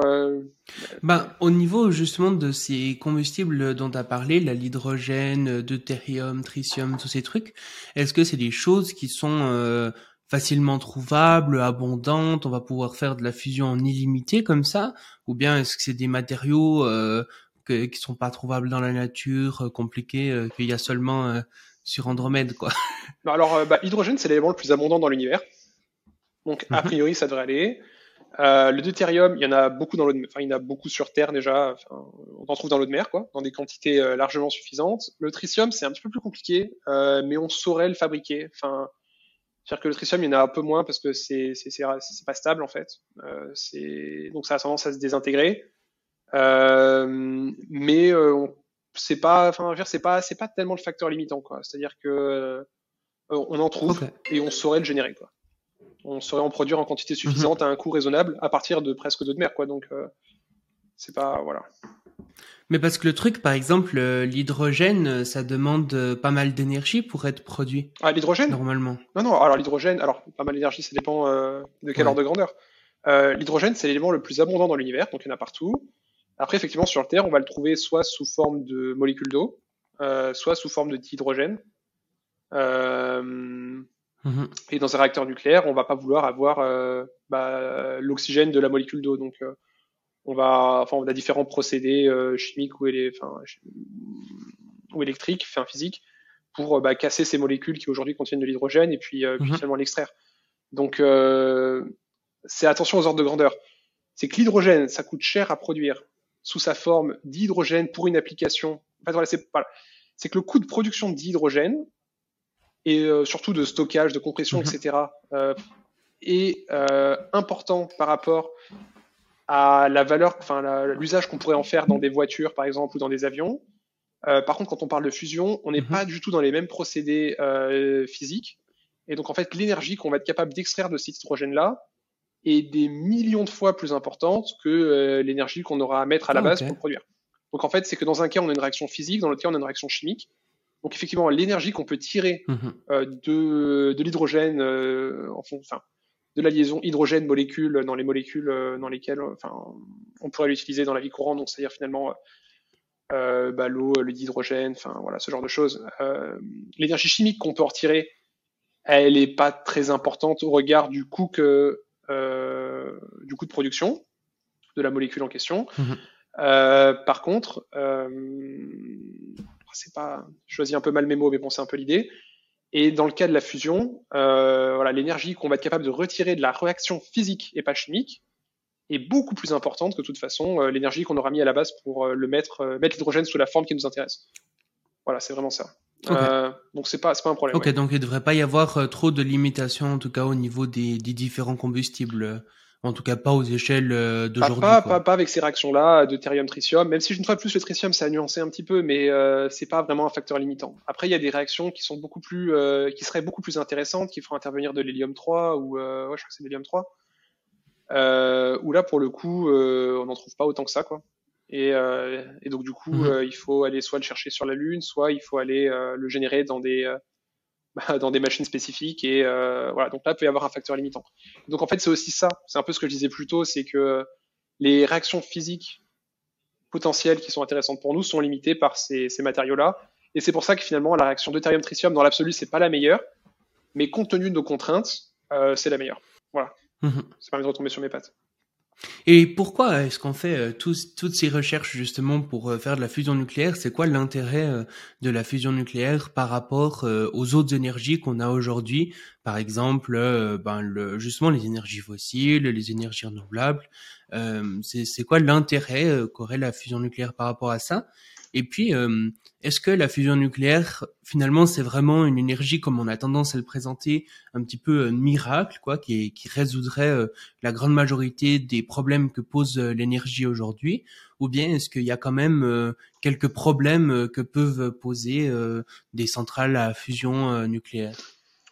Alors pourquoi on aime bien la fusion? On aime bien la fusion parce que euh, dans l'absolu, on arrive à le faire avec les éléments les plus abondants dans l'univers, avec une astérix. Donc en fait, on n'est plus, on plus du tout contraint par, euh, par ce principe de, de, ressources naturelles, de ressources fossiles euh, manquantes.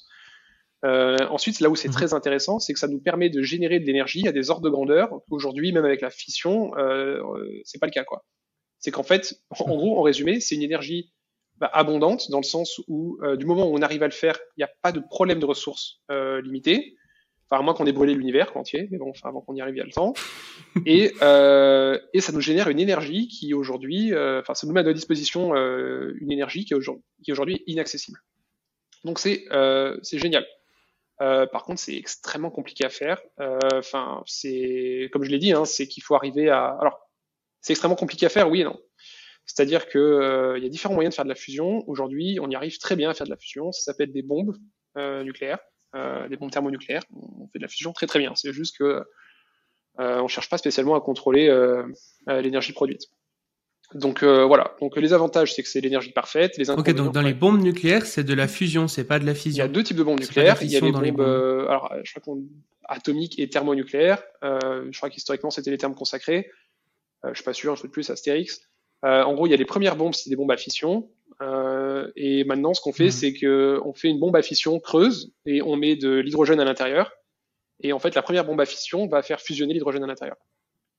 Et euh, là, kaboom, euh, ça fait ça, ça, fait des trous quoi. Et, d'ailleurs, les deux seules bombes nucléaires qui ont été utilisées à des fins militaires, c'était des bombes à fission. C'est-à-dire que les bombes à fusion, c'est des ordres de grandeur au-dessus de ce qui s'est passé à Hiroshima et Nagasaki. Enfin, aujourd'hui, en fait, la seule problématique qu'on a avec les bombes nucléaires à fusion, c'est qu'à un moment donné, elles sont trop puissantes et donc du coup, enfin, ça part dans l'espace, ça sert plus à rien.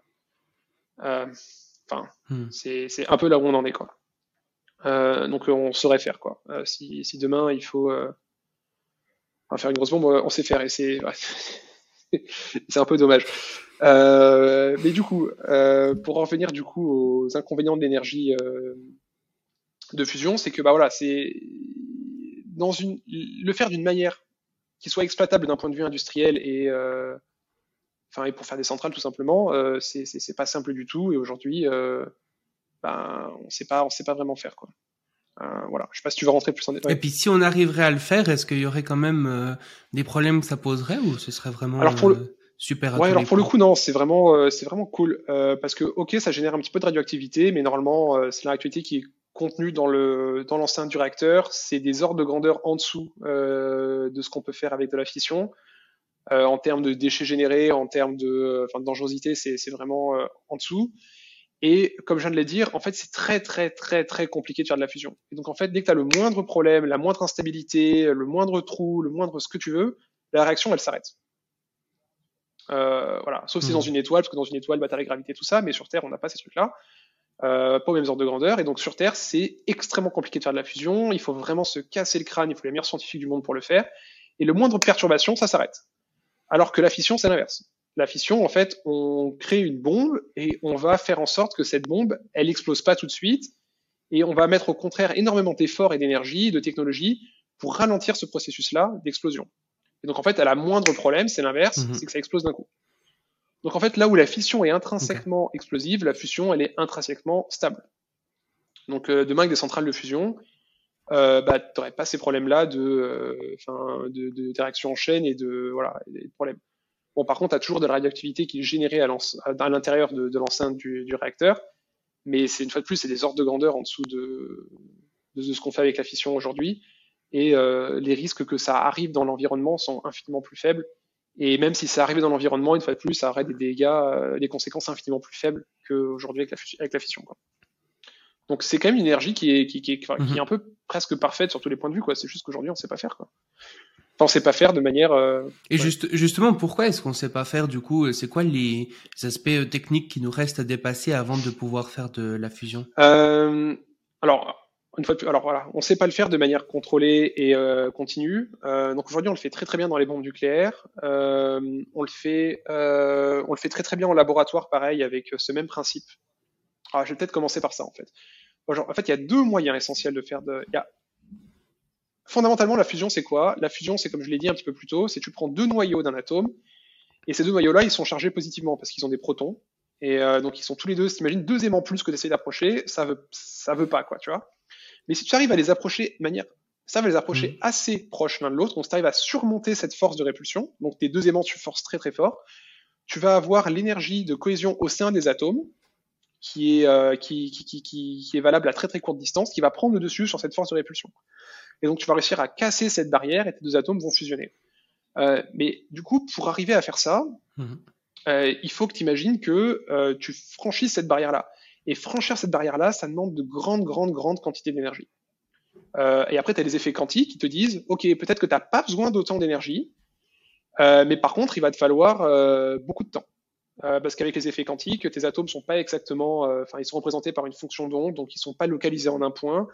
Ils ont une probabilité d'exister dans certaines zones de l'espace, et donc potentiellement, à un moment donné, en fait, ils vont exister l'un et l'autre suffisamment proches l'un de l'autre pour franchir cette barrière. Enfin, ils auront franchi cette barrière de manière euh, voilà quantique et pas par la force. Donc en gros, tu as deux manières de faire de la fusion, soit par la force, soit euh, par effet tunnel euh, en physique quantique. Sachant que la probabilité d'avoir un, passage par effet tunnel et une fusion par effet tunnel euh, est plus élevée si ton énergie est plus élevée, donc sa température est plus élevée. Donc en bref, deux manières de faire de la fusion, beaucoup d'énergie ou un temps très long, avec des atomes les uns à côté des autres. Euh, du coup, nous, en fait, ce qu'on fait, c'est soit énormément d'énergie sur un temps très court, c'est une bombe nucléaire. C'est ce qu'on appelle la fusion par confinement inertiel, des quantités d'énergie astronomiques sur un temps infiniment court. Ou alors, c'est ce qu'on fait par confinement magnétique comme ITER, c'est des densités d'énergie très très faibles, à des températures relativement élevées, 150 millions de degrés quand même, sur bah, plusieurs minutes. Donc un temps qui est très long. Euh, voilà. Euh, à l'échelle de la physique, euh, quelques minutes, c'est déjà pas mal. Et, euh, et donc voilà, Hmm. deux moyens de faire de la fusion. Dans les bombes, on y arrive très bien, mais tu imagines bien que c'est beaucoup d'énergie libérée en très peu de temps, euh, donc c'est difficile de voilà de- d'exploiter.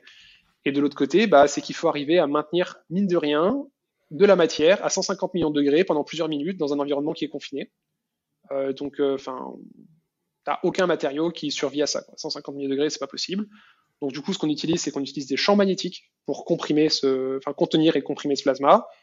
Euh, et le problème, c'est que bah c'est pas stable, quoi. Enfin, c'est, enfin, on apprend encore à le faire, c'est pas, enfin, on apprend encore à le faire, quoi, donc on sait pas encore complètement le faire. Le plasma, il est instable, il va avoir tendance à se disrupter, c'est-à-dire à passer à travers le champ magnétique, à casser le champ magnétique. Et, euh, et donc voilà, aujourd'hui, c'est la première difficulté qu'on a, c'est d'arriver à contenir ce plasma-là, malgré des réactions de fusion, malgré une très haute température sur un temps suffisamment long. Mhm. Et après, il y a un deuxième problème, c'est qu'une fois que ta réaction de fusion, elle arrive, elle va libérer de l'énergie. Et aujourd'hui, elle va libérer l'énergie sous forme de neutrons euh, dans les réactions de fusion qui nous intéressent. Et ce neutron-là, ils vont avoir une très grande énergie. Ils vont partir à une vitesse incroyable et ils vont aller taper bah, dans les euh, parois de ton réacteur. Et aujourd'hui, on n'est pas très sûr de comment on va gérer ça. quoi. Euh, C'est-à-dire que ton, la paroi de ton réacteur, très très vite, en fait, elle va se faire vaporiser. Et euh, vu le prix de la paroi du réacteur, ça devient très très vite, en fait, pas du tout rentable. voilà, c'est qu'aujourd'hui, Imagine qu'il faut que tu remplaces ton réacteur tous les, enfin, j'en sais rien, toutes les heures, ça, ça, le fait pas, quoi. Donc, on a essentiellement deux gros problèmes aujourd'hui. C'est un, qu'on tire ce plasma, et deux, ensuite, mmh. arrive à faire des parois qui soient capables d'extraire euh, l'énergie générée sans, sans s'autodétruire. Euh, alors, on n'est pas complètement euh, à poil non plus. On a des idées. Euh, mmh. On sait à peu près ce qu'il faut faire, et c'est justement tout l'enjeu de, de ITER de faire ça, quoi. Et puis, euh, c'est quoi plus ou moins, euh, tu penses, euh, la date à laquelle on arrivera à faire ça de manière vraiment efficace, quoi, pour remplacer les, autres énergies finalement Alors, il y a, y, a, y, a, y, a, deux façons de répondre à cette question. Il y a la façon historique et puis la façon prévisionnelle, annoncée. ITER, eux, ce qu'ils disent, c'est que d'ici 2050, 2060, ils auront, ils auront démontré que ça marche et qu'on pourra lancer la construction du premier démonstrateur industriel qui s'appellera Demo, qui sera au Japon à partir de 2060. Donc on peut dire euh, l'objectif de ITER, c'est de se dire en 2100, en gros, on a des réacteurs nucléaires de fusion à disposition, on sait faire, euh, voilà, c'est la technologie, elle est rodée.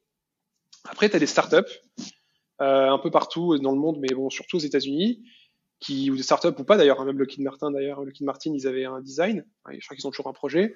Eux ils te disent non mais vous inquiétez pas les gars, nous on est on a tout compris. Euh, dans cinq ans on a un réacteur à fusion qui tient dans un camion. Euh, mmh. Bon bah c'est jusque là toutes ces toutes ces enfin, toutes ces annonces là euh, de 10 ans il y a enfin il y a 10 ans il y a 5 ans c'était enfin complètement craqué.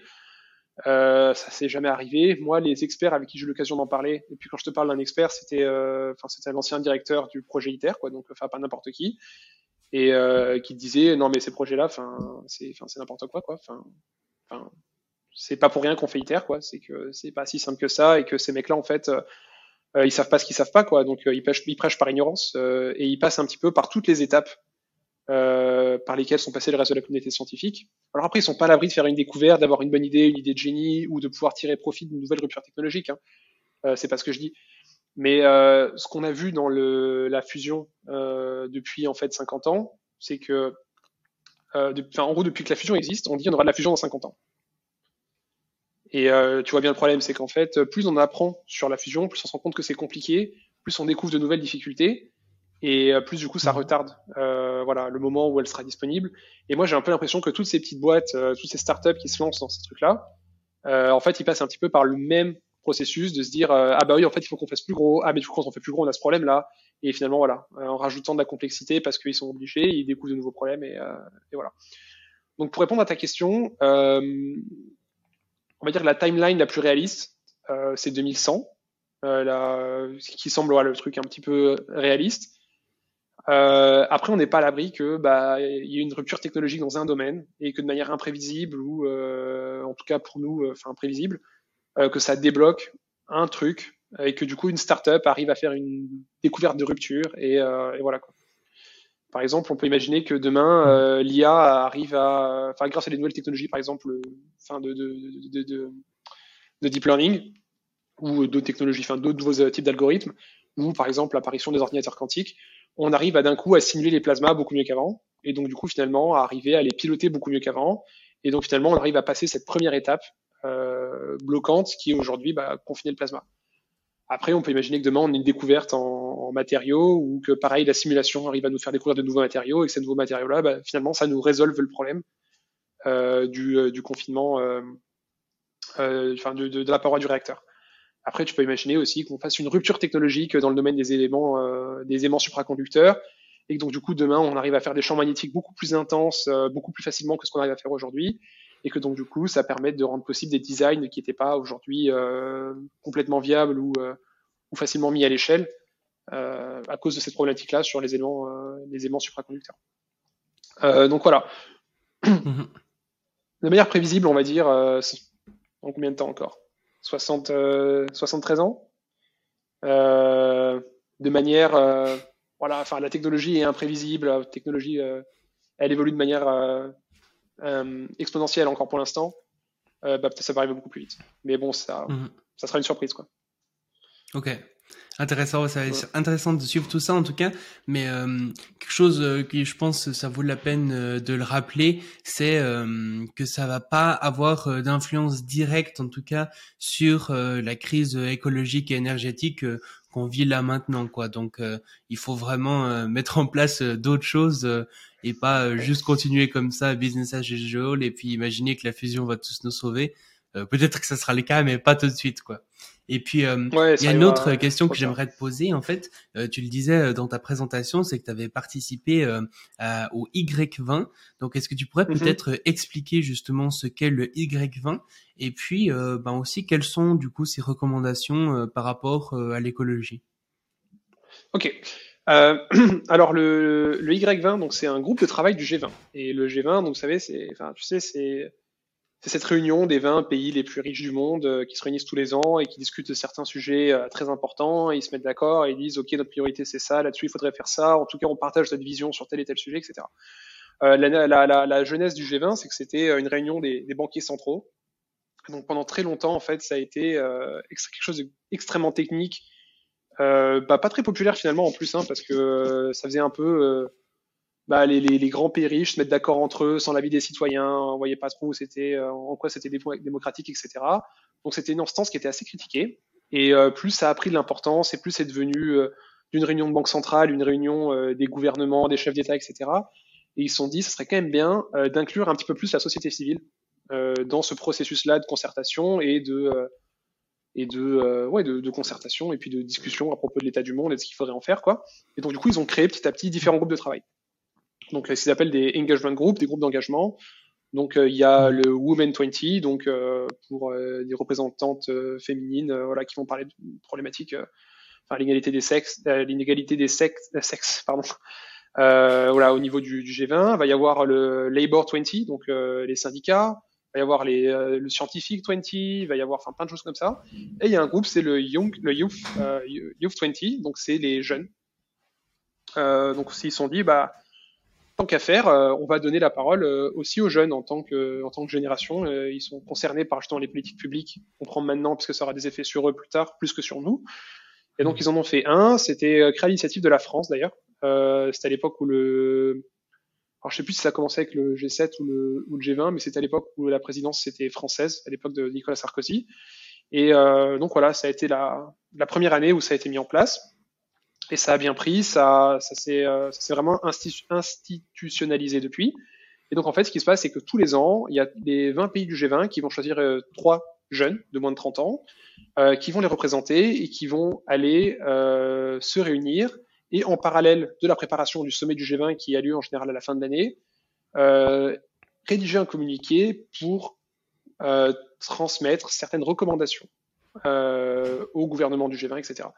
Donc concrètement, comment ça se passe? C'est qu'en début de l'année, là-bas, ça c'était le, c'était le, le week-end dernier, enfin il y a deux semaines, euh, on, la France a choisi les trois euh, Français à l'issue d'un processus euh, enfin, compétitif, à l'issue d'un concours, euh, les trois Français qui auront représenté la France au Y20. Dans les prochains mois, ils auront euh, toute une période de formation. Où, en gros, euh, bah, l'organisme en France, l'association en France qui s'occupe de, bah, de recruter et de former les, les, les candidats euh, enfin les représentants, euh, voilà, va prendre en charge leur, leur formation jusqu'au sommet. Un petit peu avant le sommet, les négociations vont commencer à, à, avoir lieu. Donc on va commencer à prendre contact avec, ils vont commencer à prendre contact avec les autres délégations, à commencer à prendre un petit peu la température, euh, préciser euh, leurs idées, comprendre euh, quels seront les points bloquants, etc. Et ensuite ils vont se réunir. cette année c'est en Inde. ils vont se réunir pendant une semaine environ, tous ensemble, pour se mettre d'accord sur un communiqué où en gros ils vont se dire, ils vont se mettre d'accord sur ce qui est important pour eux et qu'est-ce qui vaut la peine d'être communiqué au chef d'État. Tout au long de cette semaine de travail-là, euh, ce qui est très intéressant, c'est qu'ils vont avoir un lien privilégié avec ce qu'on appelle les Sherpas des présidents. Donc finalement, c'est les représentants euh, des gouvernements qui sont en charge de l'organisation du G20. Donc pendant toute cette semaine-là, ils vont être en contact avec bah, des gens qui sont directement dans les cabinets euh, des présidents. Ils vont pouvoir discuter avec eux, tester leurs idées, euh, et tout en parallèle de ce processus-là de négociation, euh, bah, finalement avoir une discussion un petit peu, dans une certaine mesure, ouverte avec ces gens-là, et, euh, et, voilà, et faire passer certaines idées. Euh, après, ça se passe pas que pendant le sommet. Dans le cas de la France, ça s'est passé surtout avant et après le sommet. Je sais que pour d'autres pays, ça se passe surtout pendant le sommet. Enfin voilà, ça dépend un petit peu de chaque pays. Euh, et ensuite, on va avoir aussi euh, pendant cette semaine-là de négociation beaucoup d'événements parallèles organisés avec des directeurs d'agences de l'ONU, par exemple. la directrice de l'UNICEF, la directrice, de, le directrice ou le directeur de l'UNESCO, le directeur de la l'agence l'agence de l'ONU en charge de l'alimentation, enfin ce genre de choses. Et donc, ça va être des espaces de discussion ouverts où, en gros, les représentants des 20 pays vont pouvoir interpeller. donc, c'est enfin, leaders un petit peu, quoi, sur, sur ce qu'ils pensent. Des fois, ça peut être des ministres aussi, d'ailleurs, sur ce qu'ils pensent euh, sur certains sujets, euh, leur soumettre certaines idées et euh, voir un petit peu comment ils réagissent et en débattre avec eux. Voilà. Et donc à l'issue de ce, cette semaine-là, ils produisent un communiqué et ce communiqué-là ensuite va être remis en personne à la présidence du G20. Euh, donc bien en amont du sommet lui-même, et c'est un document qui servira de document support pour la préparation des négociations du vrai sommet euh, avec les adultes entre guillemets, avec les, les chefs d'État, euh, qui a lieu à la fin de l'année. Quoi. Et, euh, et voilà. Et mm. donc c'est vraiment cool hein, parce que euh, alors déjà il y a tout ce, enfin déjà le vivre c'est excellent, enfin c'est incroyable. Et euh, ça donne aussi une opportunité incroyable finalement bah, de communiquer avec des gens à, à, très très haut niveau et de leur soumettre des idées, d'écouter les leurs, de rebondir, de débattre avec eux. Euh, c'est une opportunité qui est assez incroyable. Et puis après, il y a tout le processus ensuite de service après-vente euh, du communiqué quand chacun rentre dans son pays. Et nous, par exemple, en France, c'est des événements qui sont organisés avec euh, des autorités euh, enfin, publiques, euh, enfin, par exemple à l'Élysée, ou avec le commissariat au développement durable, ou avec des, des, parlementaires, des députés, des sénateurs, ce genre de choses, leur présenter le communiqué, en parler avec eux, voilà, tout ça. Et euh, mmh. si possible, on espère avoir une trace dans le communiqué final du G20 à la fin de l'année. Mmh. Et puis euh, ces, ces, recommandations, est-ce que justement elles sont euh, prises en compte euh, Comment ça se passe Est-ce que tu as l'impression que c'est un petit peu juste du greenwashing en mode on montre qu'on réfléchit à ces sujets mais il se passe rien Ou bien il y a quand même certaines choses qui sont appliquées? Ah, mais je me rends compte que justement, oui, j'ai pas répondu à ta question sur les recommandations sur l'écologie. Alors chaque année, ça va changer. Euh, avant de répondre à ta question, du coup, je rebondis là-dessus. Et ouais. l'an dernier, par exemple, j'ai identifié euh, alors après, c'est là où c'est intéressant. C'est qu'en fait, l'an dernier, ils ont décidé qu'il y avait six thématiques principales qui étaient d'intérêt, et sous chacune de ces thématiques principales, ils ont recommandé des mesures très techniques, très précises, que je vais ouais. pas passer une heure à détailler là, mais on mettra le lien du communiqué, euh, pareil, en description, et les gens qui veulent aller le voir, euh, du coup, pourront aller le voir. Mais en gros, l'an dernier, ce qui était prioritaire pour eux, c'était de protéger les ressources euh, communes, ce qu'ils ont appelé les Global Commons. Donc finalement, c'est les sols, la terre, l'air, etc. Enfin, pas de pollution. Euh, transforming food systems, donc en gros faire en sorte que la, chaîne, euh, enfin, l'industrie alimentaire soit peut-être euh, plus soutenable, euh, moins polluée. Euh, après, ils avaient mis aussi enabling sustainable production and consumption systems, donc pouvoir faire de la production industrielle de manière plus soutenable, on va dire. Accelerating the energy transition, donc aller plus vite pour faire la transition énergétique. après, ils avaient mis renforcer la résilience le, of the built environments, et aussi mobilizing sustainable finance. Donc faire en sorte en gros, enfin voilà, donc ça c'était leur grand thème. Et ce qui est vraiment intéressant, c'est que sous chacun des thèmes, et là je vous invite à aller regarder parce qu'on va pas passer une demi-heure à tout détailler, il y a vraiment mmh. des mesures très précises où par exemple ça va être protéger 50% de la surface euh, des mers et euh, enfin de la surface des continents et des océans euh, d'ici 2035 par exemple. Ça va être faire en sorte que la consommation d'énergie fossile soit diminuée de tel pourcentage, bah, telle date, ce genre de choses. Et on se rend compte que euh, souvent le communiqué est beaucoup plus volontariste et va beaucoup plus loin que les politiques publiques aujourd'hui euh, déjà voilà euh, mmh. déjà déjà mises en œuvre. Euh, et après du coup, est-ce que c'est pris en compte? Et, et, là, euh, oui et, et, et peut-être pas. Euh, alors pour enfin l'éléphant dans la pièce pour moi c'est est-ce que c'est pas juste que les gouvernements ont mis en place pour se donner bonne conscience faire dire à la population ouais écoutez les gars on vous écoute regardez on a mis des, on a mis des jeunes là ils nous ont fait un communiqué on s'est pris en photo avec eux euh, bah, regardez euh, oui on vous écoute euh, maintenant foutez-nous la paix cassez-vous quoi euh, quoi, c'est un peu le, le, premier truc qui me vient en tête, c'est un peu la, la crainte que j'avais mmh.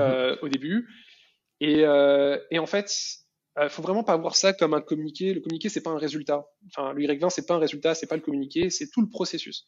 Et ce processus de construction du communiqué, il se fait euh, en, en, discussion en fait avec les autorités de chacun des pays, quoi. Euh, alors avec plus ou moins d'écoute. Hein. Euh, tu peux imaginer qu'en France, quand tu euh, soumets une idée qui est euh, bah, qui, est un, qui va un petit peu plus loin ou qui est un peu nouvelle, euh, bah, en fait, on va potentiellement t'écouter plus que dans un pays plus autoritaire où, euh, au contraire, c'est euh, t'as quelqu'un du parti derrière toi qui te dit euh, non, oui, non, oui, euh, mmh. et puis, enfin, voilà. Et je te parle, enfin, ce que je te dis, c'est pas, c'est pas abstrait du tout. Hein, c'est, c'est factuel, c'est vrai, ça s'est passé comme ça, quoi. Donc, euh, ouais. donc il faut pas voir ça comme, voilà, certains pays, on va avoir tendance à plus t'écouter que d'autres. Euh, les gens avec qui on est en contact, avec qui on co-construit le communiqué, c'est des, euh, des techniciens, donc techniciens de très haut niveau, hein, politique, hein, dans, les, dans les cabinets, ce genre de choses. Euh, c'est pas les politiques eux-mêmes. Donc c'est les gens qui vont aider les, ensuite les politiques eux-mêmes, le président par exemple, à, à énoncer ces, ces, mesures de politique publique. Donc euh, ces gens-là, oui, tu peux avoir une certaine influence sur eux. Alors effectivement, enfin, c'est pas toi qui va révolutionner la manière dont ils voient le monde, c'est pas toi qui va révolutionner du jour au lendemain euh, une politique publique, mais tu participes à ce processus de co-construction.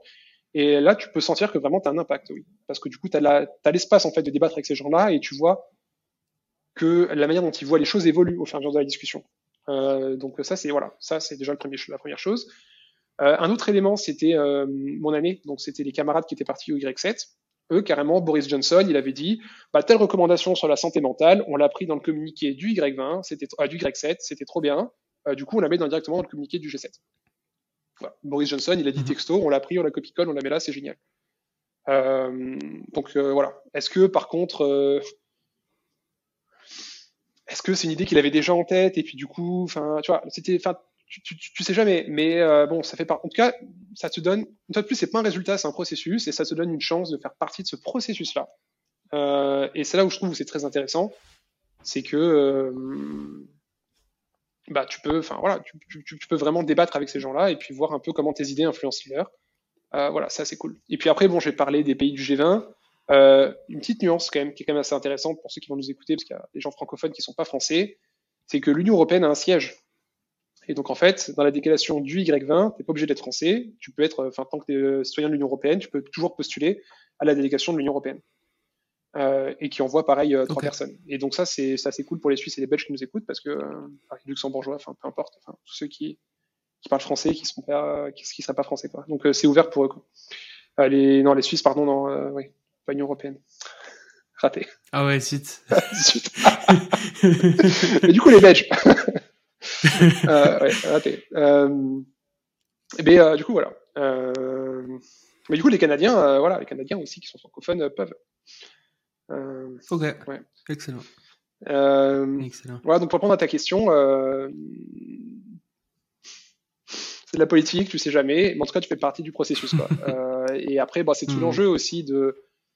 Après, j'en parlais avec un de mes amis à moi qui vient d'être sélectionné pour cette année là, qui va faire partie de la délégation de cette année, et euh, on se disait. Euh, mais en fait, est-ce que tu choisis de pousser pour une euh, résolution qui est mainstream dont tout le monde parle déjà, ou est-ce que tu choisis une idée un peu plus euh, subversive, novatrice, euh, et tu décides de la pousser au Y20. Et, euh, et moi, mon opinion, c'est de dire, euh, bah, si tu dis, OK, il faut sortir du pétrole, et que tu reprends exactement les chiffres et puis les deadlines que tout le monde pousse à droite, à gauche, bah oui, peut-être qu'à la fin, c'est ce qui sera accepté, mais est-ce que c'est grâce à toi ou pas? Enfin, sachant que le monde entier en parle déjà, est-ce que toi, qui as une chance assez exceptionnelle de faire passer de nouvelles idées, est-ce que tu vas choisir une idée qui est déjà mainstream dont tout le monde parle? Enfin voilà, ou est-ce que tu vas essayer de choisir quelque chose de plus original? euh, quelque chose qui est tout aussi important, mmh. en tout cas qui a une importance incroyable, mais qui est peut-être passé un peu sous le radar. Et moi, ça a été ma stratégie euh, mon année, j'avais fait un mix des deux. Et, euh, et moi, ce que je disais, c'est que tu veux vraiment avoir de l'impact au Y20, bah, va pas chercher le truc dont tout le monde parle, va chercher le truc important qui peut-être euh, est passé sous les radars. Parce que très souvent, les gens qui sont dans les cabinets, euh, eux, bah, ils, ils, ont des choses, enfin, ils ont des thématiques extrêmement larges à gérer, ils ont une quantité d'informations importante à gérer, et pour eux, c'est relativement facile d'avoir quelque chose qui passe sous le radar. Et, euh, mmh. et donc voilà, moi c'était Du coup, toi, c'est quoi les propositions, que, enfin les idées que justement euh, peu euh, connues euh, que tu avais mis en, que tu avais proposé? Alors moi j'avais repris une idée un peu quand même mainstream, c'était la transition énergétique. Hein. Euh, mais euh, pour le coup, euh, l'approche que j'avais eue, elle était différente. J'avais dit, euh, faut pas sortir du pétrole avec des critères voilà dont on parle à la con. Faut pas faire du nucléaire avec des critères comme ça, enfin un peu random j'avais pris, il faut sortir du, euh, du, du, du, fossile, il faut faire la transition énergétique le plus vite possible, mais euh, c'est pas au niveau politique qu'on doit dire comment la faire. Il y a des gens dans ce métier, euh, il y a des agences de l'ONU dont c'est la spécialité, et j'avais dit, bah en gros, euh, regardez, il y a cette agence de l'ONU, l'agence internationale de l'énergie, euh, qui a fait une roadmap euh, pour d'ici 2050 atteindre l'objectif climatique avec une transition adaptée. Et en gros, c'est hyper détaillé. Et en gros, moi j'avais dit, dans la méthode, c'est pas dans le débat politique où il faut dire il faut 90% d'éoliennes, il faut 100% de nucléaire, il faut 30% euh, de panneaux solaires. Non, c'est pas au niveau politique, euh, c'est euh, au niveau technique où il faut se dire ok l'objectif politique c'est quoi? C'est sortir, euh, enfin c'est limiter le réchauffement climatique. Moi j'avais justifié 1,5 degré parce que c'était ce que GIEC recommandait pour limiter les impacts, etc. Enfin voilà. Donc, euh, moi, j'avais dit, l'objectif climatique, c'est de se dire, euh, l'objectif politique, c'est de fixer un objectif climatique. Parce que tu veux euh, compenser, enfin, tu veux limiter certaines conséquences sociales et, sociales et économiques. Hmm. Et après, comment atteindre cet objectif? Bah, C'est pas au niveau politique, parce qu'au niveau politique, t'en sais rien, en fait. C'est un sujet technique. Et donc, du coup, c'était, voilà, référons-nous, enfin, référons-nous à ce que disent les techniques. Et puis, ça tombe très bien, on a l'ONU qui est là. Enfin, voilà, écoutons l'ONU, quoi. Donc, moi, c'était ma proposition. Voilà, faire la transition énergétique, mais pas n'importe comment, pas en débattre n'importe comment se mettre d'accord sur les objectifs politiques et ensuite euh, confier la, la, mise en œuvre technique à des agences, quoi, à des gens dont c'est le métier. Et mmh. euh, une qui était euh, un peu plus, euh, on va dire, subversive, c'était euh, les, les, débris spatiaux et l'appropriation, en gros, des orbites basses par, par des compagnies privées, mmh. enfin SpaceX par exemple. Et donc en gros, moi je partais du principe qu'aujourd'hui, l'accès à l'orbite basse, l'accès à l'orbite de manière générale, c'est devenu une ressource commune qui est à la base de beaucoup des services donc en fait, c'est un environnement commun, c'est une ressource naturelle commune dont on dépend tous euh, pour lutter contre le changement climatique, pour surveiller les effets du changement climatique, et puis notre vie de tous les jours, quoi, pour le GPS, pour tout ça, pour, pour, toutes ces choses-là. Euh, en fait, on se rend pas compte, mais tout ce qu'on fait aujourd'hui, à un moment donné, fait intervenir un satellite, à un moment ou un autre. Et le problème, c'est qu'aujourd'hui, on est en train de tracher complètement l'orbite basse. Il y a de plus en plus de débris. Euh, on n'est pas très loin d'atteindre un effet euh, exponentiel à partir duquel les débris vont générer des débris. Un scénario un peu à la Gravity, ce film-là, où en gros, bah, très très vite, tu as un nuage de débris qui devient incontrôlable et qui enfin, détruit, enfin, qui, voilà, qui bloque en fait toute l'orbite basse. Donc nous, on n'est pas très loin de ce scénario.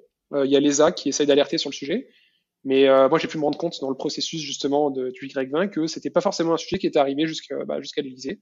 Enfin pas en tout cas euh, de manière aussi, euh, enfin aussi claire avec les personnes avec qui j'avais parlé. Donc j'ai eu l'opportunité bah, de, de, faire remonter cette idée-là.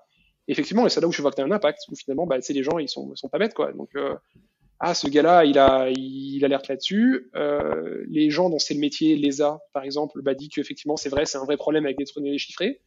Euh, voilà, enfin effectivement euh, merci, euh, c'était passé sous le radar quoi. Et après euh, il y avait aussi autre chose, mmh. c'est bah, l'appropriation au-delà de ce nuage de débris là. Il y a l'appropriation par bah, des entreprises privées bah, finalement du ciel nocturne. Alors en termes de nuisance visuelle, ok, voilà, ok, ça peut paraître anecdotique, mais d'un point de vue culturel, c'est un certain impact quand même. Et puis surtout, euh, la place, elle n'est pas illimitée. Quoi. Donc une fois que tu as quelqu'un qui a balancé 200 000 satellites, enfin ok, 30 euh, 000 admettons, mais bon, voilà. une fois que quelqu'un a pris toute la place, bah, il a toute la place. Quoi. Et, euh, et dans un contexte de compétition économique, euh, si tu laisses ton, un acteur monopoliser une ressource stratégique et limitée, bah après en tant que pays, tu es un peu à poil. Quoi. Enfin, c'est un peu pénible. Et donc j'avais dit, bah peut-être qu'attention, nous l'Europe, on n'a pas trop envie d'être en mmh. retard parce que une fois que ça sera occupé, ça sera occupé quoi. Et aujourd'hui, on fait rien pour se réserver une place. Enfin, c'est pas vrai qu'on mhm. fait rien, mais on fait peut-être pas assez. Voilà. Euh, voilà, donc c'était mes, mes, mes, deux, on va dire, euh, recommandations principales. Et puis les deux, euh, donc voilà, les, enfin, les deux sont, ont atterri dans le communiqué. Ok, excellent. Il a fallu négocier plus dur pour la deuxième que la première, mais. Ouais, c'est vrai que la deuxième, finalement, on entend, quand on parle de protéger l'environnement, on entend très, enfin, très peu parler des débris spatiaux, alors que c'est un, un, vrai problème aujourd'hui, quoi. Donc, euh, donc ouais, très intéressant. Hmm. Euh, ça te va si on passe euh, aux questions de fin du coup? Non, vas-y, vas-y. Parfait. Alors du coup, bah, ma première question de fin, c'est donc plus global que juste l'énergie ou l'environnement. C'est vraiment le futur de manière générale. Est-ce que tu es plutôt pessimiste ou optimiste? Peut-être aussi si tu te fais une distinction entre du court terme, du long terme. Ah, euh... Écoute, tu vois pas comment ça pourrait bien se passer. Euh, mais, c'est pas grave, ça ira. ça ira, c'est pas grave. Euh, non, enfin, ouais, c'est tellement, enfin, il y a tellement de chances que ça, ça, ça se passe mal que c'est difficile d'être optimiste. Mais d'un autre côté, euh, dans l'histoire de l'humanité, il y a tellement de gens qui se sont dit, allez, cette fois-ci, on a atteint une limite, et puis à chaque fois, ça a été repoussé grâce à la technologie. Euh, qu'il y a quand même une différence fondamentale avec les fois précédentes, c'est que cette fois-ci, si la technologie arrive pas assez vite, euh, c'est pas juste que le développement de l'humanité sera limité, c'est que pour le coup, on va vraiment s'effondrer. Euh, donc, c'est-à-dire que s'il y a 200 ans, euh, la technologie mettait du temps à arriver, eh ben c'est pas grave, on stagnait au développement où on était il y a 200 ans, et c'est ce qu'on a fait d'ailleurs. On a stagné pendant des centaines d'années. Nous, maintenant, si la technologie arrive pas assez vite, on va pas stagner, on, on va s'effondrer. Euh, c'est ce qui me fait être potentiellement un peu plus pessimiste. Euh, après, moi, par nature, euh, très fondamentalement, euh, je suis optimiste, donc même si ça se passe mal, ça se passera bien, c'est pas grave. c'est pas mal, ça c'est pas mal. et, et, et, si je, je, devais te forcer comme ça à imaginer un monde parfait, une sorte d'utopie, à quoi ça ressemblerait? Wow. euh, De l'énergie propre et limitée, qui soit répartie également entre bah, les êtres humains. Quoi. Euh, et euh, pareil, donc euh, quand même, enfin, dans un contexte où l'environnement est préservé. C'est-à-dire qu'avoir de l'énergie limitée qui soit répartie également entre tout le monde, mais de la terre est recouverte de béton, c'est pas spécialement ouf. Euh, donc mmh. on va dire, euh, je pense, ouais, un cadre euh, environnemental qui soit celui qui avait 100 ans, peut-être, tu vois, enfin dans le monde. Je vais pas dire, dire en Europe, et non, en Europe, c'était déjà la révolution industrielle, c'était déjà la tracherie, donc enfin voilà, un environnement propre, sympa, agréable, voilà, dans lequel on puisse s'épanouir et pour autant en ayant de l'énergie à disposition euh, de manière illimitée et propre et répartie également. Ouais, voilà. Mmh. Et donc dans ce que tu dis, je trouve que quelque chose de fondamental, c'est non seulement réfléchir à comment justement avoir une énergie euh, mieux qu'aujourd'hui, mais aussi comment mieux utiliser cette énergie pour euh, pas que cette énergie soit utilisée finalement pour pour détruire l'environnement, parce que mmh. avec plus d'énergie, on peut aussi plus détruire l'environnement si on le veut. Ouais. Donc c'est aussi important de changer de de paradigme et puis de, de, réfléchir à comment utiliser cette énergie pour, euh, pour même peut-être améliorer l'environnement. Oui, et puis il faut plus, hein, vraiment pas laisser euh, quelques personnes s'accaparer cette énergie-là. Enfin, ouais, c'est incompatible avec la démocratie. Et puis, euh, donc, euh, tu as euh, t'as, as dit euh, pas mal euh, de choses durant l'entretien. Du coup, on mettra tout ça en description. Est-ce que peut-être pour les gens qui voudraient aller plus loin, est-ce que toi personnellement, tu as peut-être une présence en ligne que tu aimerais mettre en avant, ou bien si c'est pas forcément le cas, peut-être des livres, des films, des podcasts que tu pourrais. Euh, bah, comme tu le sais, j'ai fait quelques podcasts avec la chaîne The Flares avec Gaëtan. Euh, donc peut-être euh, aller, les, aller les regarder. J'avais fait aussi avec, euh, j'avais enfin participé au script, que ça soit de la, de la, relecture ou un peu plus sur certaines de ces vidéos, notamment une sur la fusion et une sur la transition énergétique. Mhm. Et voilà, donc peut-être voilà sur avec la chaîne avec la chaîne The Flares. Euh, et après, moi, c'est à peu près tout pour ma présence en ligne. Moi, ce que j'inviterais les gens à faire qui s'intéressent à un sujet en particulier, c'est de regarder les, bas, les liens qu'on mettra et les, les, ressources. Et puis après, pour ceux qui ont envie de faire la différence aussi, bah, mhm. regardez le bon pour le, cette année, c'est trop tard. Le Y20, c'est la sélection est déjà passée, mais regardez pour euh, pour l'an prochain, les années d'après, quoi. Euh, ça, c'est vraiment une super expérience. Voilà. Top. Eh ben on mettra tout ça euh, en description. Et puis euh, finalement, ben dernière euh, question de fin. Euh, Est-ce que tu aurais comme ça une sorte de message à faire passer à l'humanité entière? Bon courage.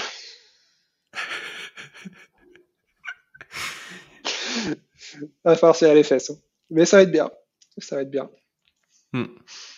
Ouais. ouais. donc c'est la merde pour tout le monde, mais essayons de faire euh, de notre mieux.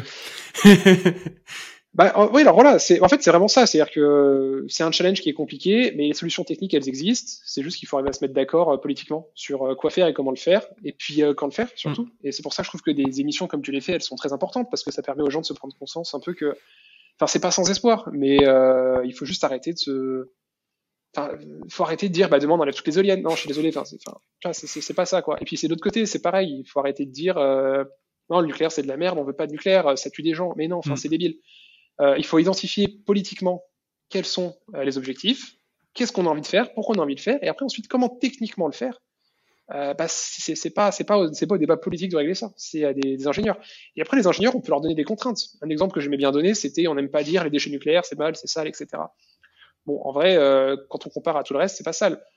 Mais par contre, ça peut poser un problème euh, de conscience, de se dire bah oui, euh, on met la poussière un peu sous le tapis. Alors euh, c'est un peu plus compliqué que ça, on met pas vraiment la poussière sous le tapis, mais on pourrait se représenter des choses comme ça. Et, et ça, j'ai envie de dire, ça veut pas dire qu'il faut pas débattre dans le débat politique de quelles ressources d'énergie. Mais il ne faut pas débattre de la ressource d'énergie, il faut débattre de critères politiques. Euh, Est-ce que euh, c'est OK ou pas d'avoir des déchets nucléaires enfouis à 500 mètres sur Terre dans un truc qui bougera jamais?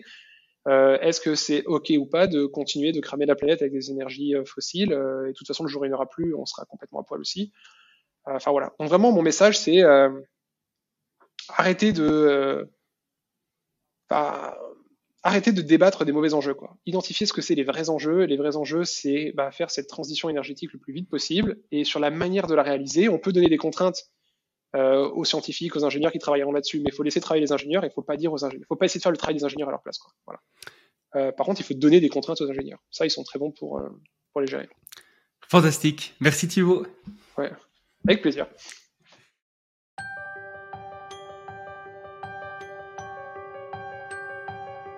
Merci d'avoir écouté le Futurologue Podcast, le podcast pour comprendre les enjeux de demain.